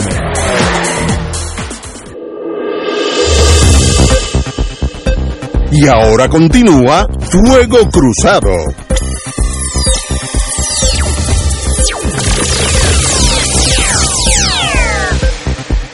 Tenemos que ir a Brasil. Eh, espérate, que abrí el, el, el periódico, el, el, The Economist, por donde no era, pero estoy aquí. Eh, Brasil es el caso clásico como un gobierno irresponsable torna un problema social como la pandemia, un problema médico, en una catástrofe gigantesca. Para que veamos, Brasil tiene 3% eh, de la población y tiene el 20%, 20% de todos los casos de COVID del mundo. Tiene 3% de la, de, de la población del mundo y tiene 20% de la, del COVID. En otras palabras, es, bueno, 20, 10 veces más alto que, el, que lo que debería tener. Y sencillamente, eh, eh, la, la, razón, según el Economist, eh, bueno, vamos a decir los números primero. Eh, hay 25 de los 27 estados brasileños tienen eh, encamados en intensive care beds eh, el 80% lleno todo el tiempo de, del COVID. no hay drogas para hacerle la estadía allí menos dolorosa a los pacientes. sencillamente eh, no hay las vacunas porque el gobierno ahora de Bolsonaro dijo hasta los otros días que esto era un quack eh, disease, esto era una, una, enfermedad de locos, quack, de, eh, y se hacía sentir para que no hubiera lockdowns, que, que la gente tuviera que guardar distancia, no ir a los lugares públicos, etcétera, etcétera. Y también Brasil se ha especializado en esconder los números, la data, según el, el The Economist. Eh, y sencillamente el gobierno fue el más lento de pedir la vacuna, de pedirla, porque ellos la compraron, uh, se la compraron a China, si tengo entendido, o China o Rusia, uno de esos dos. Ahora es que la pidieron y sencillamente ese, esa pandemia en, en Brasil como dije, 3% de la, de la población mundial, que son un montón, pero 20% de la pandemia. Así que ese es el caso más patético de cómo no llevar un país en el sentido médico. ¿Y cómo, cómo, Héctor Luis, tú ves lo de Puerto Rico, tú que mantienes un ojo en esa tabla de, de éxito? bueno, vamos, son dos asuntos eh, que uno en la política pública, que aquí pues nos dedicamos a discutir esto, eh, no hay caso más duro en política pública que aquel que es irreversible, que es la muerte. Entonces, ¿qué pasa? Estados Unidos fue el país más negligente junto a Brasil en cuanto a la prevención de la propagación de este virus y ya hay más de 565 mil muertes en Estados Unidos, de las cuales fácilmente la mitad son atribuibles a no haber tomado las medidas de prevención. Yo siempre en este programa, hace más de un año ya, felicitamos a la gobernadora Wanda Vázquez, que ahora como está en desgracia nadie habla de ella. Nosotros hemos sido consistentes en felicitarlo por las cosas buenas que hizo. Y la historia la juzgará que cuando se enfrentó a Rivera Chat en agosto del 19 y no le permitió a Rivera Chat ser gobernador o decidir quién iba a ser el gobernador por encima de la constitución, mereció el reconocimiento y cuando cerró a Puerto Rico en, la vacu en, en, el COVID, antes que Nueva York, mereció nuestro reconocimiento. Después tuvo los problemas de, de las pruebas, aquellas, los 38 millones que le regalaron a alguien. o sea, Estados Unidos fue ampliamente negligente en proteger su gente con una política pública, Trump, de proteger su gente. Eh, empezó a decir que eso de ponerse mascarilla en contra de él, que si se tenían que poner, eh, ¿cómo es eso que tú te ves por la tarde, cloreo, qué sé yo? Eh, este, se me echaba lisol, que, ah, si, lisol, que, si tú te tomas eso te quitaba el virus, todas cosas. Te, mataba. El presidente de los Estados Unidos, bueno. Un ignorante. O sea que eso ha producido un terrible costo eh, de muertes en Estados Unidos, a diferencia de otras partes del mundo, Alemania, Corea del Sur, Singapur, eh, eh, a la misma China cerraban rápido y tienen un bajo por ciento de muertes. Cuando ese es un asunto. Otro asunto son las vacunas. Las vacunas tienen una dinámica que estábamos hablando aquí, que me dijo a mí un infectólogo, me dice, esto de que las vacunas lleguen lo más rápido posible tiene un efecto dual porque al llevar la vacuna lo más rápido posible evita el que vengan unas variantes del virus que no las podemos predecir. O sea que esto es una, una carrera contra el tiempo para salvar vidas. ¿Y qué pasa? Estados Unidos se ha destacado en el mundo por ser el más efectivo eh, produciendo vacunas con Biden de presidente, que usó la, ley de, de, emergencias nacionales para poner las fábricas a hacer vacunas, y eso que han cometido errores, la que salió anoche en televisión, pero aún la movida ha sido tan grande que Biden ha cubierto en la mitad del tiempo prometido el doble de lo que había prometido. Así que Estados Unidos que nos regala esas vacunas. Correcto. O sea, en, como dice otro, eh, Brasil la tiene que comprar, República Dominicana tiene que comprar. Y pobre Haití que no tiene. Y Haití no, ha vacunado a uno. Uno. ¿verdad? Ahí Estados Unidos tiene que ponerse y nosotros que ayudemos ahí. Ahora, dentro de Estados Unidos, que ha tenido ese éxito, yo me siento una voz en el desierto. ¿Verdad? Porque todo el mundo, el secretario de salud, otros doctores, claro, aquí el doctor Cabanilla fue muy cauteloso cuando lo confronté con que las informaciones que están dando en los periódicos en Puerto Rico del gran éxito de la vacunación en Puerto Rico, yo le doy las gracias a todos los que están trabajando. Eh, yo me vacuné y felicito a la gente que está, pero el sistema no está siendo competitivo con otras jurisdicciones en Estados Unidos. Todos los 50 estados, yo invito al que me esté escuchando, yo le he pasado esto a Ignacio Rivera, pero seguro se lo llevó para Junta. Este, todos los estados, todos, hasta, hasta Florida, Texas, que tienen Islas Vírgenes, todos. Yo invito a que usted que me escucha, vaya que lo permiten hacer sin tener que pagar a nitimes.com. El New York Times publica las estadísticas del Center for Disease Control de Atlanta, que es la agencia federal número uno en el mundo. Y ahí aparecen los 50 estados por encima de Puerto Rico y Puerto Rico aparece debajo de Islas Vírgenes. El promedio en Estados Unidos, vamos a poner así, de la primera vacuna es 33% de la población. En Puerto Rico estamos en 23, 9 por abajo. En Estados Unidos, en Puerto Rico estamos con 14% de la vacuna y en Estados Unidos la segunda y en, y en Estados Unidos el 19. La más preocupante para mí es que dice aquí que Puerto Rico tiene el porciento más bajo de vacunas usadas de las entregadas, un 55%. Que están las vacunas, pero... Pero que no las usan el 45%. me han dicho personas que están envueltos, no es que está atrasado eh, la, entrega, la entrada de, de datos, y bueno, pues eso me lo dijeron hace un mes. Y entonces, eh, no, que la forma es muy larga, bueno, pero es el mismo tamaño en Alaska y en Massachusetts y en Nueva York. Entonces yo pienso que aquí, olvídense de las noticias y de las campañas de relaciones públicas, estamos en el sótano, en la jurisdicción de Estados Unidos, de todas, está Palau antes que nosotros y las vírgenes antes que nosotros. Florida con, con el revolú que tienen con ese gobernador que se oponía al uso de las mascarillas, adelante de nosotros. Nosotros tenemos un sistema de salud algo está pasando aquí que no cuadra. Yo no soy un especialista, pero yo sé leer. Y el CDC de Atlanta dice que estamos en el sótano.